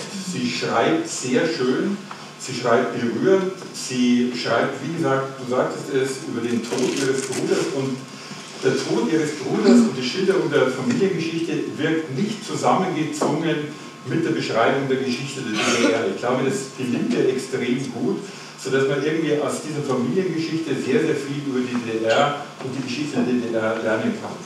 Was sozusagen dieses Buch, glaube ich, auszeichnet gegenüber denen, die wir bisher hatten, ist, dass sie sehr viel stärker, und sie ist jetzt natürlich keine Liebhaberin der DDR, sehr viel stärker noch darauf zu sprechen kommt, wie stark eigentlich der Rechtsextremismus schon in den Zeiten der DDR in Thüringen beispielsweise verwurzelt war. Also sie greift dann auf Daten zurück, auch auf Daten von DDR-Forscherinnen und Forschern, die dann immer irgendwie natürlich unter Verschluss gehalten worden sind und dieser Rechtsextremismus war durchaus vorhanden. Der ist nicht quasi mit 1989 auf die Welt gekommen. Das, glaube ich, macht sie sehr stark. Und sie macht eben dieses Argument, es hängt eben mit dieser völlig vertragten Erinnerungsgeschichte quasi in der DDR zusammen. Letzter Punkt, den ich noch machen will und auch ganz kurz, weil wir unter Zeitung sind. Ich glaube sozusagen, was dieses Buch auch auszeichnet, ich finde, es ist ein tolles Buch, aber es endet, es endet rabenschwarz. Es endet einfach deswegen rabenschwarz, würde ich behaupten, weil sie eigentlich relativ wenig Hoffnung uns zur Hand gibt. Sie sagt ja auch, diese Aufarbeitung der DDR-Geschichte, diese Erinnerung ist so sozusagen verquer. Und gleichzeitig gibt es immer diese Versuche in der Bundesrepublik Deutschland, die Erinnerungskultur der Bundesrepublik Deutschland auf diese DDR sozusagen überzustülpen sodass irgendwie, glaube ich, aus ihrer Perspektive nicht so ganz einfach irgendwie erklärbar wird, wie dieses Schlamassel irgendwie sich auflösen könnte. Also ich habe das Buch als sehr düster empfunden und gleichzeitig als extrem gut. Aber darf ich denn mal, ich habe jetzt mal kurz nachgeschaut, weil ich hatte mir bei Steffen Mau zum Beispiel geschrieben, auch ein Buch, was ich toll finde. Am Ende ist es total, das heißt lasch. Also er, er, er behauptet auch nicht, dass er ein Rezept hat. Er sagt, es mag ja manche Leser enttäuschen, aber ich habe hier keine Empfehlung. Und am Ende schreibt er, auch wenn es oberflächlich so wirken mag, aber es braucht deutlich mehr als den Schmierstoff der Anerkennung, um hier Abhilfe zu schaffen. Die Frakturen sitzen tiefer, sie betreffen das, was die Gesellschaft als Ganzes ausmacht. Das ist jetzt. Nee, ist aber kein positiver Schluss, das weiß ich schon ein. Ja, okay, weißt du, das ist halt. Ja. Das Buch aussieht wie geil, aber es ist schon auch sehr düster, verstehst du? Ja. Und wenn es halt, ja. Nein, aber ich finde, es ist nochmal was anderes. Fehlende, ja, ja. Genau, also zwischen dem, dass es an Anerkennung fehlt, die man irgendwie beibringen kann, mit ah, welchen Mitteln auch immer. Ja, klar, klar. Nur die Erinnerungskultur selber erscheint nicht so verquer zu sein, dass aus meiner Sicht zumindest als Leser ich nicht so wirklich rauskomme und mir vorstellen kann, dass das deutlich besser wird. Ja, ich finde trotzdem ist in dem Buch eine Aufrichtigkeit oder eine, eine, ein Bekenntnis zu dieser Wahrheit, also sie klagt ja. ja an, wo die Wahrheit immer verfehlt wurde, ja. Und da, da spricht ja eine, so, ich sag mal, eine Liebe, zu, ja, der Satz von der so, okay. eine Liebe zur Wahrheit und übrigens auch die Zärtlichkeit zu dem Bruder übrigens auch. Also das finde ich ist dann wieder ein positives Gegengewicht. Also das ist dann was Helleres in dem Bild. Ja, das Interessante ist ja auch, ähm, also ähm, ähm, die, die Monate, äh, wo sie jetzt den Bruder begleitet, bis er dann stirbt, das sind auch die Monate, ähm, wo ähm, auch nochmal neue Dokumente äh, über, über den Großvater äh, ans Tageslicht kommen, wo sie häufig darüber spricht, ähm, äh, dass sie äh, in, in der Stasi ähm, äh, Untersuchungsbehörde, der früheren Gaubehörde gewesen ist und da sehr intensiv, also die Stasi-Akten vor allem also ihres Vaters, äh, studiert hat. Der Bruder will über viele, viele Jahre, das ist auch der Grund, warum die erstmal keinen Kontakt mehr miteinander haben, er will darüber nichts wissen. Ja? Also er weiß es, aber er will es nicht genauer wissen. Ja? Er, er schiebt es so ein bisschen weg. Er ist äh, ein kunstsinniger Mensch, der irgendwie Kunstfotografie macht ja? und da irgendwie auch so seinen Weg gefunden hat und er will sich davon nicht stören lassen. Und das ist anders eben bei, bei der Schwester Ines, ja, die sozusagen von diesen Gedanken nicht absehen kann, wahrscheinlich auch deswegen nicht, das hast du ja am Anfang auch gesagt, weil sie selber, also als Hochleistungssportlerin, ja, ähm, als eine Frau, die als junge Frau ähm, in so ein Sportinternat der DDR gekommen ist, äh, die dann ein Dopingopfer wurde und schließlich tatsächlich von der Stasi, wenn man so will, auch verstümmelt wurde, die Gewalt des Systems äh, auch am eigenen Leib buchstäblich erfahren hat ja, und deshalb sozusagen nicht davon absehen kann. Ja. Und ich glaube, wenn es Frakturen gibt, dann sind es sozusagen unterschiedliche. Also Steffen Mau schreibt über die Frakturen, die sich durch die Vereinigung und nach der Vereinigung entwickelt haben. Das sind etwa solche Frakturen wie die, dass auch in der nächsten Generation die Ostdeutschen kein großes Vermögen haben werden, aber die Westdeutschen. Dass auch in der nächsten Generation die Ostdeutschen mit einer ziemlichen Sicherheit äh, äh, völlig unterrepräsentiert sein werden in den gesellschaftlichen Führungspositionen, weil sie es jetzt eben auch schon sind. Aber die Frakturen, die Ines Geibel beschreibt, sind eben die, die daraus kommen, dass, wenn man es so hart ausdrücken will, es eine wirkliche Konfrontation mit dem, was der deutsche Faschismus war, nicht gegeben hat. Ja? Äh, sondern äh, dass mit der generellen, äh, mit, mit, der, mit der generellen Auffassung, dass die DDR per se ein antifaschistischer Staat sei, im Grunde genommen alles das nicht aufgearbeitet wurde, was den Faschismus ausgemacht hat. Ja? Und das heißt, dass da Frakturen angelegt sind, die haben eine viel längere historische äh, Geschichte. Und sie würde natürlich sagen, dass vieles von dem, was wir jetzt in Ostdeutschland politisch beunruhigend finden, auch auf diese Frakturen zurückzuführen sind. So, wir haben jetzt zum Schluss noch ein sehr dünnes Buch was sozusagen dann auch keine große Diskussion erfordert. äh, es handelt sich tatsächlich um ein etwa 180 Seiten Buch von Philipp Kehr, das andere Ende der Geschichte über die große Transformation. Philipp Kehr, muss man wissen, ist ein Osteuropa-Historiker Historiker an der Universität Wien, hoch dekoriert, er hat alle hochrangigen ähm, Forschungsinstitutionen, Universitäten von Harvard bis zum äh, Europäischen Hochschulinstitut in Florenz durchlaufen. Er ist vergleichsweise noch jung, hat aber eine enorme äh, Publikationsliste vorzuweisen. Er hat gearbeitet in seinem jüngsten Buch zu Flüchtlingen und zur Integration. Er hat im Jahr 2014 ein Buch, das ich jetzt besonders erwähnen werde, äh, geschrieben. Das hieß Die neue Ordnung auf dem alten Kontinent, eine Geschichte des neoliberalen Europa, für das er auch den äh, Buchpreis Leipziger, den Fachbuchpreis Leipziger Buchmesse bekommen hat. Er hat auch sehr viel zur Kulturgeschichte, zu einer Geschichte der Oper veröffentlicht. Also jemand, der extrem breit ist, extrem hoch dekoriert und 2019 bekam er, glaube ich, 1,5 Millionen Euro den Wittgenstein-Preis der österreichischen also Forschungsförderung. Also sozusagen höher, glaube ich, kann man momentan als Historiker eigentlich gar nicht aufsteigen, zumindest was die Forschungsgelder, was die Reputation und so weiter betrifft.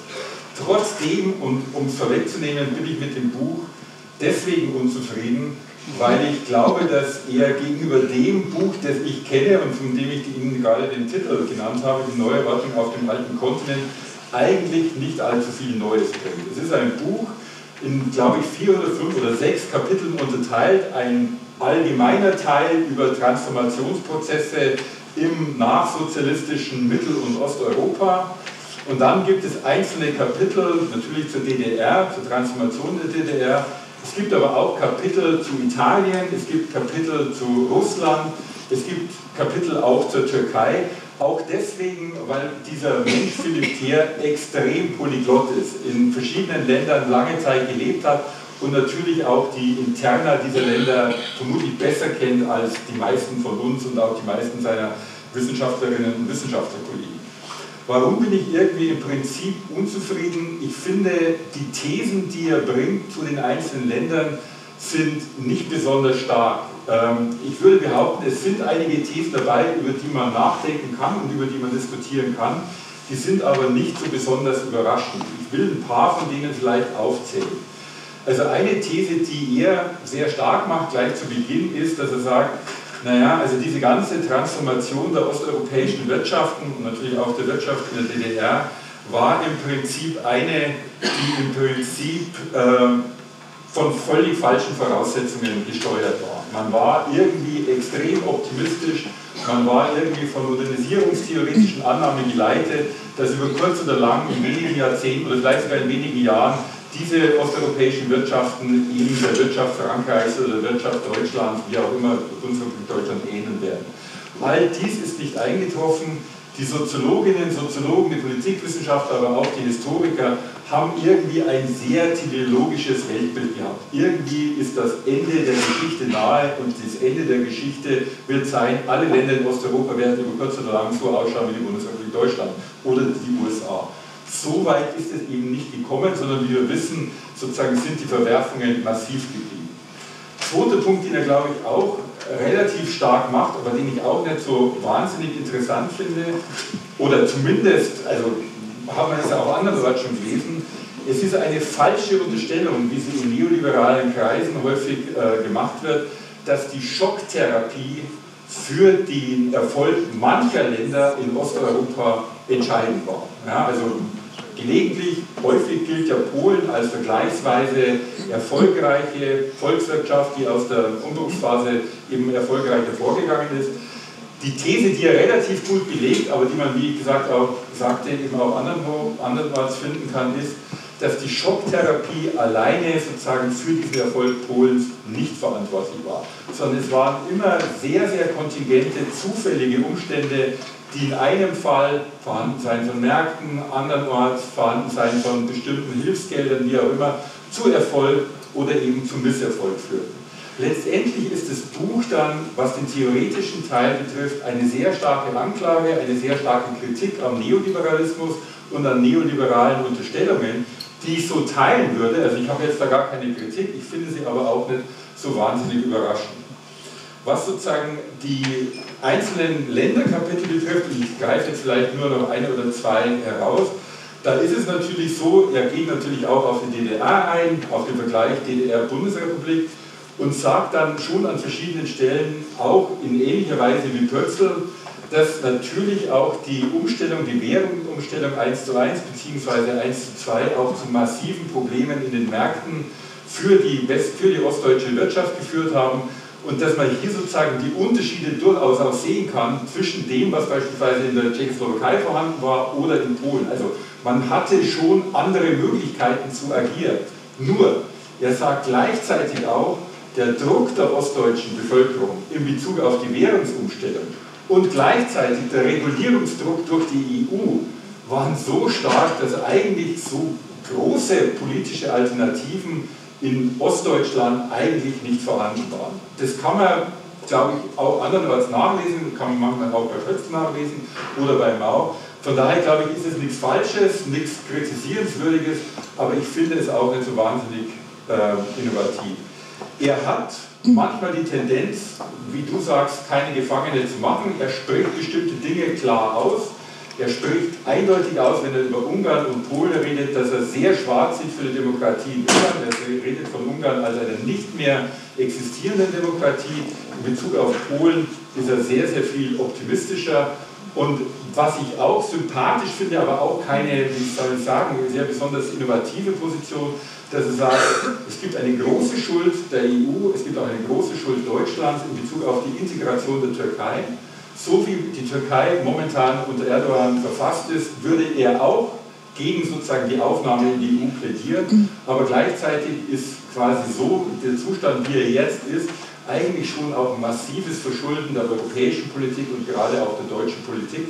Und weil diese Schuld existiert, sozusagen, sollte man zumindest versuchen, den Kontakt mit der Türkei nie abreißen zu lassen. Also er gibt durchaus sozusagen politische Ratschläge. Ich finde aber die, soll man sagen, politökonomische Analyse, die gesellschaftstheoretische Analyse, finde ich, ich finde sie nicht falsch, aber ich finde sie an anderen Orten durchaus auch in ähnlicher Weise nachzulegen. Es ist doch auch, glaube ich, das falsch verstandene Buch, was äh, aus Vorträgen, einzelnen ja. Essays und so, also vielleicht ist die Tatsache, dass es ein Buch der Mensch ist und dieses Buch jetzt nicht so wahnsinnig überzeugend ist, gar kein Widerspruch, sondern es liegt daran, dass man dachte, ach, schicken Sie uns auch Ihre, also, ja. das ist ein bisschen gemischt und ich muss sagen, wir hatten ja jetzt auch Mauer und Geibel, die auch viel mit so Anekdoten gearbeitet, oder nein, also in der Ich-Form erzählt haben, das haben wir jedes beide Male gelobt, wie schön das ist also wenn Philipp Thier erzählt, in Florenz hat er mitbekommen, irgendwie die Müllgebühren erhöht würden oder sowas. Also ich finde, das, das ist manchmal also wirklich sehr beliebig, was er erzählt. Also er springt zwischen sehr, sehr trockenen Analysen und dann irgendwie irgendwas, was er eben an einzelnen, du hast es so nett gesagt, Polyglotten, äh, ähm, Wohnorte erlebt hat, springt er sehr hin und her und ich finde das nicht erhellend, was er teilweise so erzählt. Ähm, das hat mich genervt, aber andererseits, es gab es eine Sache, die ich doch sehr sympathisch fand. Und ähm, das war, das hast du eben auch angesprochen, er ist sehr behutsam, also er behauptet nicht, den großen Blick drauf zu haben. Er sagt auch oft, ja, es ist noch zu nah dran oder wir können jetzt hier nicht die großen Thesen haben oder so. Und es gibt eine Stelle, die wollte ich gleich mal vorlesen, die fand ich irgendwie, da habe ich nicht so wiedergefunden. Ja? Äh, es geht um verschiedene Brüche und Krisen, also unter anderem auch die Finanzkrise und so weiter. Jedes Mal erwarteten kluge Zeitgenossen einen Pendelschlag nach links, wenigstens zu einem stärker regulierten Kapitalismus, der da nicht eintrat. Ich bin mir nicht sicher, warum das Pendel an diesen drei Wendepunkten zunächst in verschiedene Richtungen schwang, als hätte eine höhere Gewalt an der Aufhängung der Pendelschnur gezupft, um es dann nach rechts zuschlagen zu lassen. Und ich fand es deswegen so sympathisch, weil dieses Gefühl, dass man denkt, mein Gott, wieso hat es da nicht eingesehen? Wieso hat man da nicht endlich mal eine bessere Politik gemacht? Ja, diese Draufsicht, die hat man ja schon manchmal, wenn man die letzten Jahre so anschaut. Und das fand ich jetzt doch irgendwie sympathisch, dass er sagt, ich kann mir das gar nicht anders vorstellen, dass es jemand ans Handy gezuckt hat. Was natürlich auch nicht wahr sein kann. Aber man versteht es irgendwie nicht kannst du jetzt düster nennen, ist auch düster, aber irgendwie fand ich auch zutreffend. Ich würde nur einen Satz noch einschieben, der trifft jetzt dieses Buch, der ist tatsächlich in der Lage, in diesem 2014er Buch extrem schöne Beschreibungen ja. von osteuropäischen Städten zu liefern. Aber in diesem Buch nicht.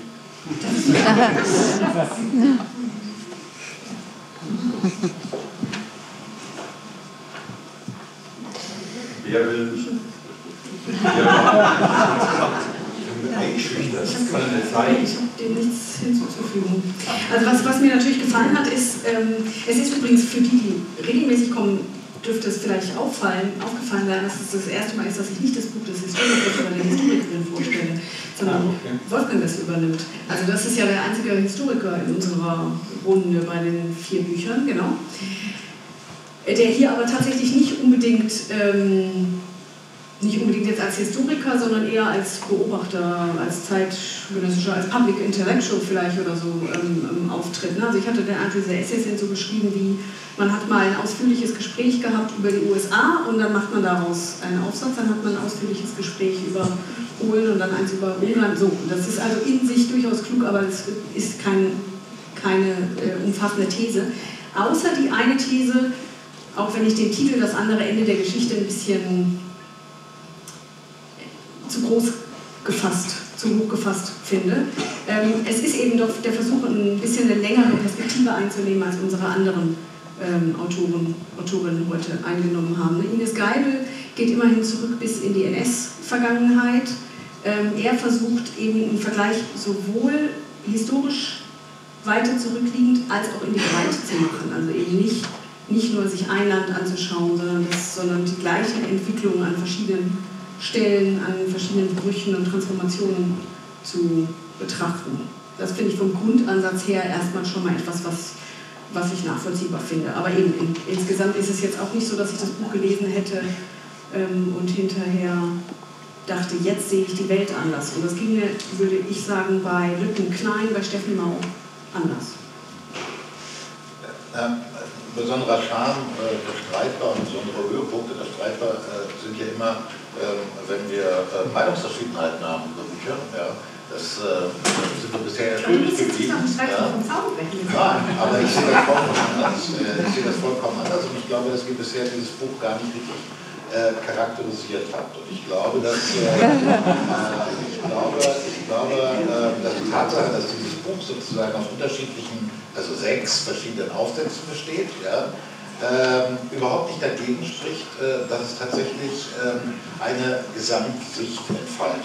Äh, was ich das, äh, ich habe das Buch gerne gelesen äh, und mir war nicht immer alles neu, das ist klar, ja, aber ich habe äh, die Welt, wie sie sich äh, seit 1990 uns präsentiert und wie sie sich gerade im letzten Jahrzehnt, in den letzten fünf Jahren vielleicht präsentiert hat, diese Welt habe ich ziemlich gut beschrieben gefunden. Äh, was ich wertvoll an dem Buch finde, ist äh, auch im Vergleich jetzt äh, etwa zu Steffen Mau oder zu allen Büchern, äh, die sich mit dem Osten beschäftigen, ähm, nach, äh, nach 89. Er zeigt äh, die Prozesse, die wir in Ostdeutschland erlebt haben. Das sind Prozesse einer größeren historischen Entwicklung, äh, die sich in vielen anderen Ländern ebenfalls abgespielt haben. Äh, und vieles, was als, eine, als ein Spezifikum der deutschen Vereinigungsgeschichte gilt, viele Verwerfungen, die wir der deutschen Wiedervereinigung äh, zurechnen, ist eigentlich ähm, äh, geschuldet dem Durchbruch eines neoliberalen globalen Kapitalismus, der eine große Transformation, so im Untertitel, nach 1989 sozusagen herbeigeführt hat, äh, eine kapitalistische Weltwirtschaft sozusagen geschaffen hat. Ja? Ähm, und er bezieht sich eben ähm, auf die Theorie des österreichischen Nationalökonomen äh, Karl Polanyi, äh, der ein berühmtes Buch geschrieben hat, The Great Transformation, wo Karl Polanyi beschreibt, was für eine Wirkung die Ausbreitung von Märkten auf bestehende Gesellschaften hat. Äh, Polanyi spricht sozusagen von der Teufelsmühle der Märkte, die dazu tendieren, sich mehr und mehr gesellschaftliche Bereiche unterzuordnen. Wir sprechen heute etwa mit dem Begriff der Ökonomisierung darüber. Und dann sagt äh, Polanyi, es ist aber immer eine Doppelbewegung. Das ist das, was du auch gesagt hast, was du zitiert hast. Es gibt immer eine Doppelbewegung. Das heißt, der Markt tendiert zu einer ökonomischen Landnahme. Ja, dass alles sozusagen unter dem Gesichtspunkt einer kapitalistischen Rentabilität betrachtet wird. Und dagegen gibt es immer, das ist die zweite Seite der Doppelbewegung, soziale Bewegungen, die dagegenhalten. Die wollen den Markt begrenzen. Und das Eigentümliche der Situation heute ist, dass diese Gegenbewegungen gegen den Markt auf der linken Seite nicht mehr erfolgreich waren und dann tatsächlich auch kaum noch mehr stattfinden und dass die Gegenbewegung gegen den Markt und gegen die Ausweitung eines globalen Kapitalismus heute von rechts getragen wird. Ja? Und das ist sozusagen auch das besonders Bedrängende. Und was ich finde, was er deutlich macht, und also ich meine, mir, mir geht es also von der politischen Anschauung, wenn ich irgendwie die Zeitung gucke oder so, geht es mir auch so, es hat sich ja nicht nur Deutschland verändert. Äh, wir erkennen die Türkei nicht mehr wieder. Italien hat sich äh, unter Berlusconi äh, in eine bestimmte Richtung entwickelt. Wir erkennen die Vereinigten Staaten nicht mehr wieder. Wir erkennen Russland nicht mehr wieder.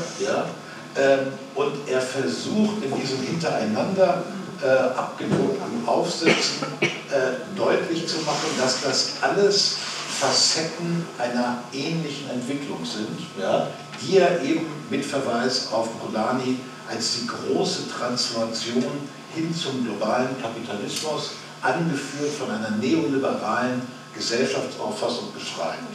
Und das finde ich, äh, äh, also mein Bedürfnis von einem Historiker äh, zusammengefasst, bündig äh, erzählt zu bekommen, in welcher zeitgeschichtlichen Situation wir uns befinden. Äh, dieses Bedürfnis hat er durchaus befriedigt. Aber ich glaube, du hast einfach mehr als die 180 Seiten gelesen. Die ich habe eigentlich das Buch von 2014 nicht gelesen. Das kann sein, also äh, das Wolfgang Knöbel da einiges... Das erklärte Buch habe ich nicht gehabt. Ja,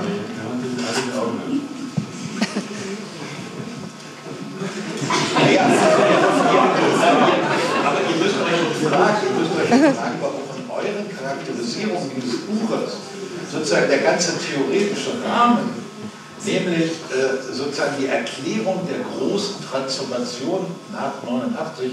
Das spielt ja bisher gar keine Rolle, Rolle bei euch. Naja, das, spielt, das spielt aber in dem Buch eine große Rolle. Das ist das, was das Buch zusammenhält. Ja, ich das hat ehrlich gesagt dass es mich sehr genervt hat, ehrlich gesagt, dass er immer auf Poljani, also das ja, hat mich genervt, das auch so eine Hilfskrücke, um, um ja. zusammen Also ich hatte eher das Gefühl, ihr braucht um nicht quasi als sich selbst wiederholender Autor zu erscheinen, dringend im kam da recht. Also mehr, mehr sehe ich da jetzt. Ja, also ich sehe das ja. Und ich meine, die Kapitel zu den USA, ich meine, sind die wirklich mehr als Feuilleton? Nein, also, Feuilleton ja, kann ja auch gut sein. Also ja, das, das, das, klar. Aber es ist mehr als hintereinander geschaltete Feuilleton-Artikel, würde ich sagen. Also ich sehe die, die Systematik. Ja, da bin ich, bin ich, ich, ich glaube, da ist man zu vorstellen. Um nochmal auf ein Beispiel zurückzukommen, was wir auch gehabt haben, die Frage der Treue, die Frage der Korruption. Ja? Es ist eben sehr sinnvoll und sehr erhellend. Also wenn man den Prozess der Privatisierung des ehemaligen Staatseigentums, wenn man diesen Prozess eben nicht nur Deutschland fixiert, Ostdeutschland fixiert sich anguckt, sondern sich eben anguckt, wie diese Privatisierung von vorherigem Staatseigentum in anderen osteuropäischen Ländern äh, verlaufen ist. Und das Ergebnis dieser Privatisierung, ob das in Russland war oder in anderen Ländern, war die sogenannte neue Oligarchie. Das heißt, äh, äh, und, da, und, äh, das heißt und, dann schildert er diesen Prozess äh, in Ostdeutschland, er, er, schildert auch die Verwerfungen, aber er sagt, was immer man gegen die Treuhand einwenden mag, ja, äh, sie hat auf jeden Fall verhindert, dass es diese typisch oligarchischen Strukturen gab, wie sie sich in anderen postsozialistischen Gesellschaften herausgebildet haben.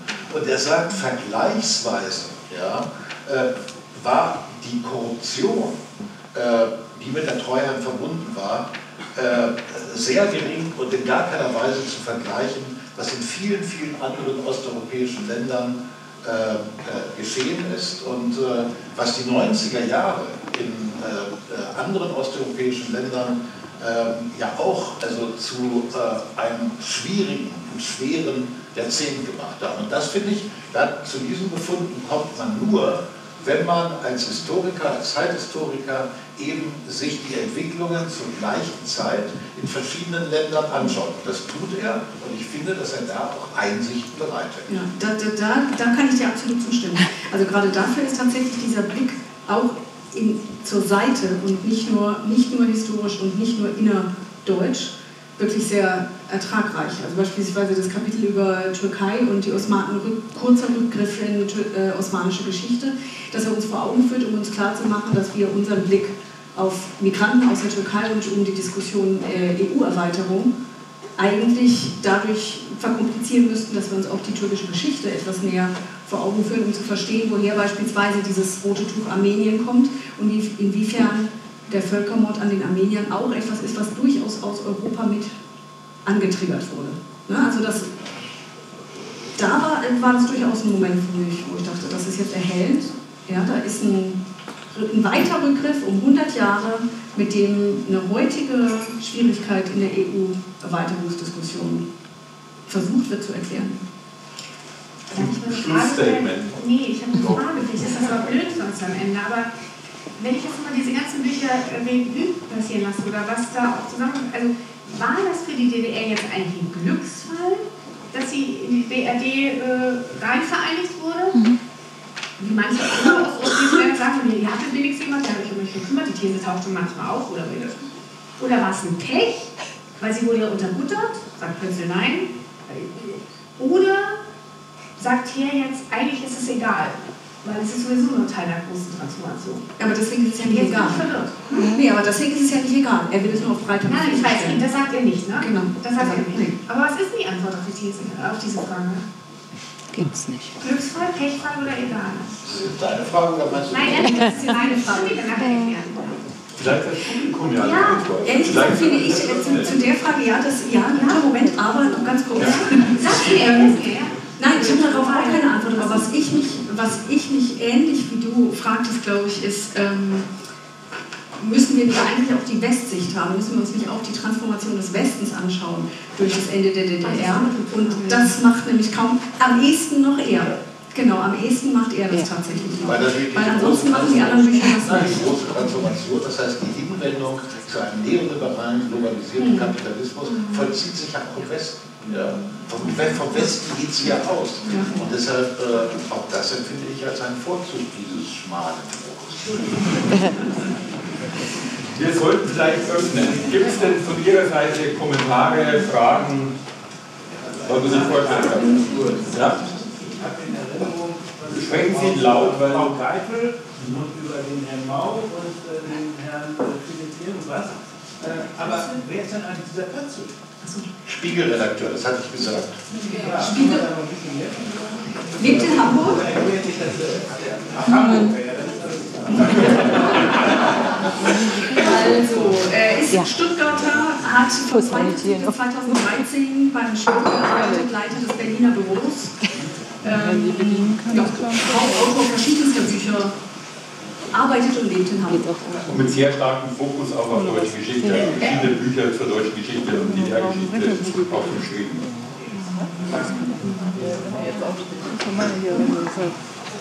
Ja, ich, man, sieht, man sieht sie unheimlich schlecht, also von daher irgendeine Selbstermächtigung anfangen. Ich habe eine Frage besonders zu dem ersten Buch von dem Steffen Mauer. Ähm, ist das eigentlich ein Buch, was sich stärker, wendet er sich stärker an den westlich sozialisierten oder den östlich sozialisierten Menschen, oder ist es egal? Ich habe den Eindruck, dass, weil so viel Autobiografisches drin ist, dass das doch unterschiedlich sein kann. Ich habe den Eindruck, er versucht eben beides. Also ich, ich glaube, er versucht die Erinnerungen zu teilen mit welchen, die sie haben. Äh, und er versucht sie anderen mitzuteilen, die sie nicht haben. Und das ist manchmal so eine Gratwanderung, aber ich finde die gelingt immer gerade. Aber ich würde sagen, er, ja, beides. Also was vielleicht sozusagen auch noch wichtig ist, also in der kurzen Zeit kann man das alles nicht erwähnen, er ist ja dann immer wieder auch nach Lütten Klein, also dieses Buch schrieb, sozusagen zurückgefahren, um mit Leuten zu sprechen. Er läutete, dass er an seine ehemalige Wohnungstür äh, ging, dort läutete und dann mit den, mit den jetzigen Bewohnern ins Gespräch kam.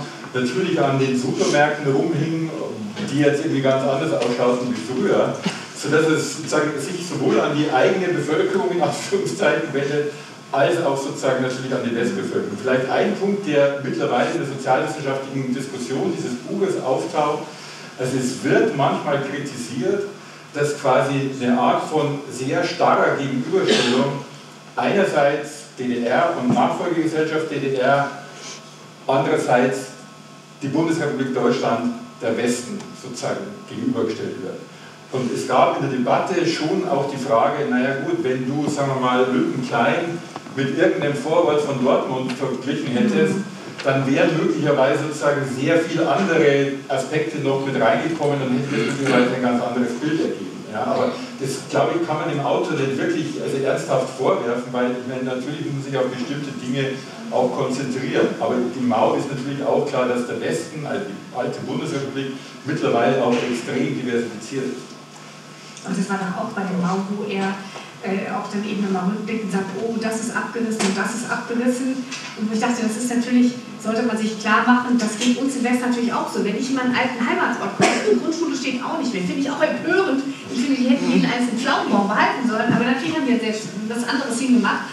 Das ist aber nicht, äh, das wird zum Beispiel ein bisschen aus dem Blick verloren. Und du musst die Porte noch erzählen bei dem Wohnungsbesuch. Die du vergessen hast. Nein, ja, nur weil du, das, ist, das ist eigentlich ganz nett, weil es ja auch viel um Rechtsradikalismus und, und, und gar nicht Völkerverständnis und so geht. Aber als er an seiner alten äh, ehemaligen Wohnung klingelt, wird ja glaube ich erst nicht reingelassen, aber irgendwann äh, wird er reingelassen und da kommen aber erstmal ein paar Menschen raus. Und das sind, glaube ich, irgendwelche afghanischen Flüchtlinge, die von der Bewohnerin seiner jetzigen Wohnung nicht Deutschunterricht bekommen. So schön nachbarschaftlich. Und das hat man da gar nicht vermutet, sondern was kleines Menschliches irgendwie mehr. Gibt es noch weiteren Redebedarf? Ich möchte was sagen. Also, ich verstehe davon nicht so viel. Reden Sie ein bisschen lauter, weil. Ich habe nur ein Viertel oder ein, fast die Hälfte von dem verstanden, was Sie ähm, debattiert haben. Aber das hat mich trotzdem weitergebracht. Und ähm, ich möchte von Ihnen wissen, ähm, ja, ganz praktisch gesagt, wie soll das denn jetzt weitergehen? Was soll wie weitergehen? Das Pläne, Also ich finde, ja. oder ähm, Ja. Also Äh. jetzt im Rückblick, ähm, also ich bin, also meine Erkenntnis von heute Abend ist, ähm, das, ist, es war mir nicht klar, ich bin halt mit dieser großen Idee der friedlichen Revolution aufgewachsen. Und das war was ganz Tolles und die sind mutig gewesen und die haben was geschafft und dann sind wir stolz drauf. Und ähm, dass man das alles so hinterfragt und kritisch sieht, ähm, klar, ist auch berechtigt und ähm, weiß ich nicht. Aber Deutschland ist ein depressives Land und ähm, Ein Depress. Genau, ähm, also die Frage ist, was machen wir denn jetzt? Ähm, machen wir das drauf?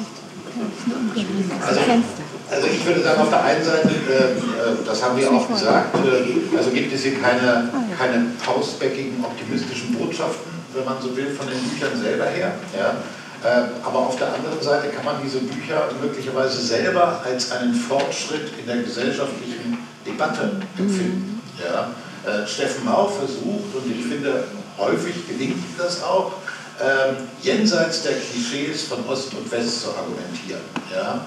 Ähm, und ähm, äh, Ines Geipel ähm, äh, ja, also stellt sich äh, den unausgesprochenen Wahrheiten, den unausgesprochenen Tabus, ja, den Tabus der deutschen Geschichte, soweit sie die Verarbeitung auf ostdeutscher äh, Seite betrifft. Und äh, das äh, hat es so in diesem Maße nicht gegeben. Die Bücher, die ich in den Jahren davor gelesen habe, ähm, ich will jetzt keine Autorinnen und Autoren nennen, aber die ähm, haben gewissermaßen diesen gesellschaftlichen Graben ähm, äh, äh, nochmal vertieft, indem sie entweder die Ostdeutschen beschimpft haben, kollektiv, oder die Ostdeutschen gewissermaßen als eigenen Stamm sich selbst ethni ethnisiert haben. Ja? Also, ähm, und äh, ich glaube, dagegen, äh, dem gegenüber sind beide Bücher, also jetzt äh, auch, auch Pötzel, ja, ähm, sind äh, Bücher, die uns weiterbringen, ähm, weil sie jenseits von diesen Stereotypen versuchen, etwas darzustellen. Und das empfinde ich nur wiederum eigentlich nicht als äh, etwas, äh, etwas äh, Deprimierendes, sondern äh, da geht eine Debatte weiter und die wird auch weitergehen, auch durch das, durch das Buch von Geibel natürlich insbesondere. Und das ist sicherlich auch ein notwendiger Prozess.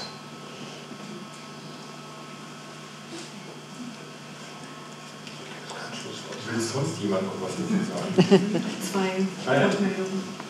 Ähm, ich habe mich die Frage gestellt, in welchem oder wie Sie das Wort Kolonialisierung verstehen.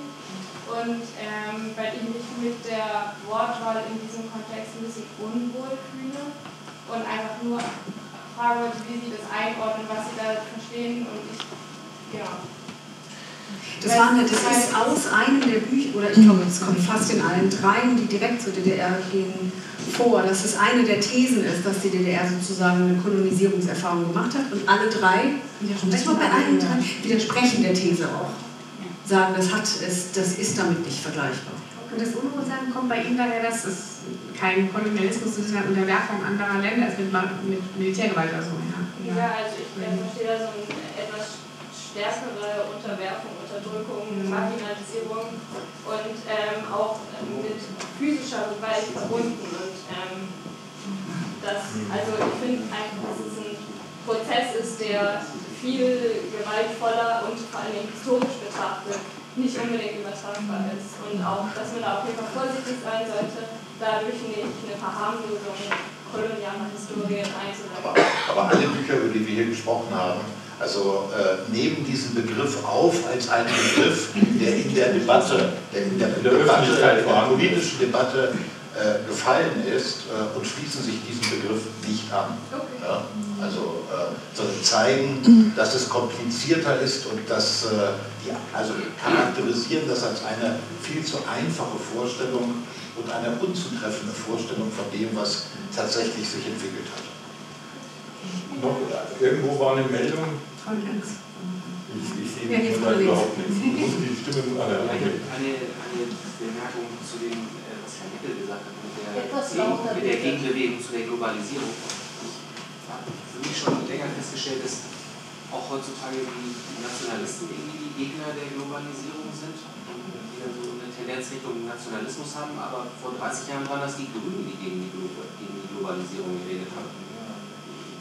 Das, das finde ich bemerkenswert, wann da die Transformation und warum passiert, das weiß ich nicht. Aber eine Frage, brauchen wir überhaupt die DDR, um den Nationalismus von heute zu erklären? Das weiß ich nicht.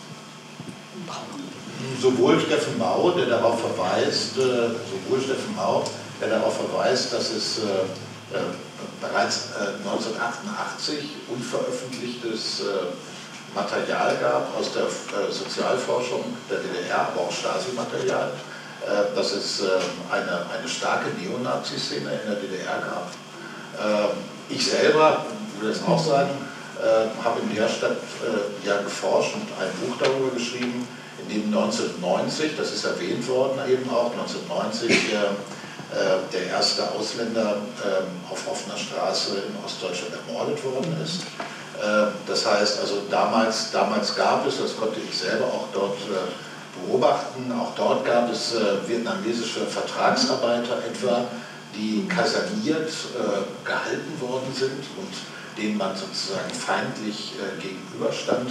Das heißt sozusagen äh, die, die These, die zwischendurch tatsächlich aufgekommen ist, äh, der Rechtsradikalismus ähm, äh, und die rechtsnationale Orientierung in Ostdeutschland hätte mit der DDR nichts zu tun, sondern sei ein reines Vereinigungsresultat, ähm, halte ich für völlig abwegig. Ähm, sondern das äh, zeigt Geibel, das zeigen eigentlich alle, alle die Bücher, die wir hier besprochen haben. Äh, auch Steffen Mau spricht äh, davon, dass die DDR sei das deutschere Deutschland gewesen. Ja? Äh, das heißt ein Deutschland, in dem äh, bestimmte nationale Selbstsicherheiten ja, ähm, nicht äh, angetastet worden sind. Ähm, ähm, dass nach der Vereinigung viele Prozesse in Gang gekommen sind, auch vom Westen natürlich. Also die Führer der rechtsextremen Bewegungen des Rechtsnationalismus heute in der DDR, äh, heute in Ostdeutschland, kommen nicht aus der DDR, sondern sozusagen kommen aus Westdeutschland. Das ist unbestritten. Aber die Geschichte beginnt im Grunde genommen, das zeigt etwa Ines Geibel, die Geschichte beginnt 45. Ja, äh, das hat eine lange Vorgeschichte, die dann nach der Vereinigung nochmal eine andere Dynamik sozusagen bekommt. Und es geht, glaube ich, in keinem der Bücher um deutschen Nationalismus per se, sondern es geht sozusagen um bestimmte rechtsextremistische, wie auch immer, Bestrebungen in bestimmten Regionen von Ostdeutschland, also wenn über Ostdeutschland geredet wird. Also es geht nicht über Nationalismus per se. Gibt es noch eine Frage? Oder wollen wir uns dem Wein zuwenden? wir wollen uns dem Wein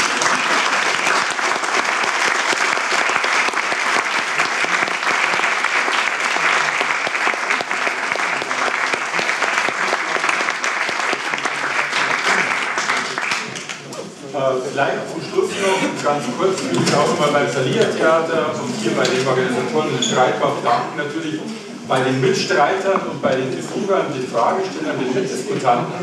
Wir werden die nächste Streitbar vermutlich ist jetzt noch nicht ganz klar, April, Mai, Juni haben. Wir haben ja schon mal angedeutet, dass wir irgendwie auch immer gern bereit sind, wenn von Ihrer Seite Themen kommen, dass Sie uns einfach eine E-Mail schreiben oder uns jetzt ansprechen, was wir mal machen könnten, thematisch. Wir sind natürlich immer auch vom Buchmarkt abhängig. Ja? Also wir müssen Bücher besprechen, die es gibt und nicht Themen, die vielleicht interessant sind, aber zu denen keine Bücher sind. Ja, also von daher sozusagen bitten wir Sie selber, wenn Sie Lust haben, Themen zu bespielen, wenn Sie irgendwie Ideen haben, dass Sie sich an uns wenden, jetzt oder per E-Mail oder wie auch immer. Ansonsten vielen Dank nochmal und wir wünschen Ihnen eine gute Heimfahrt.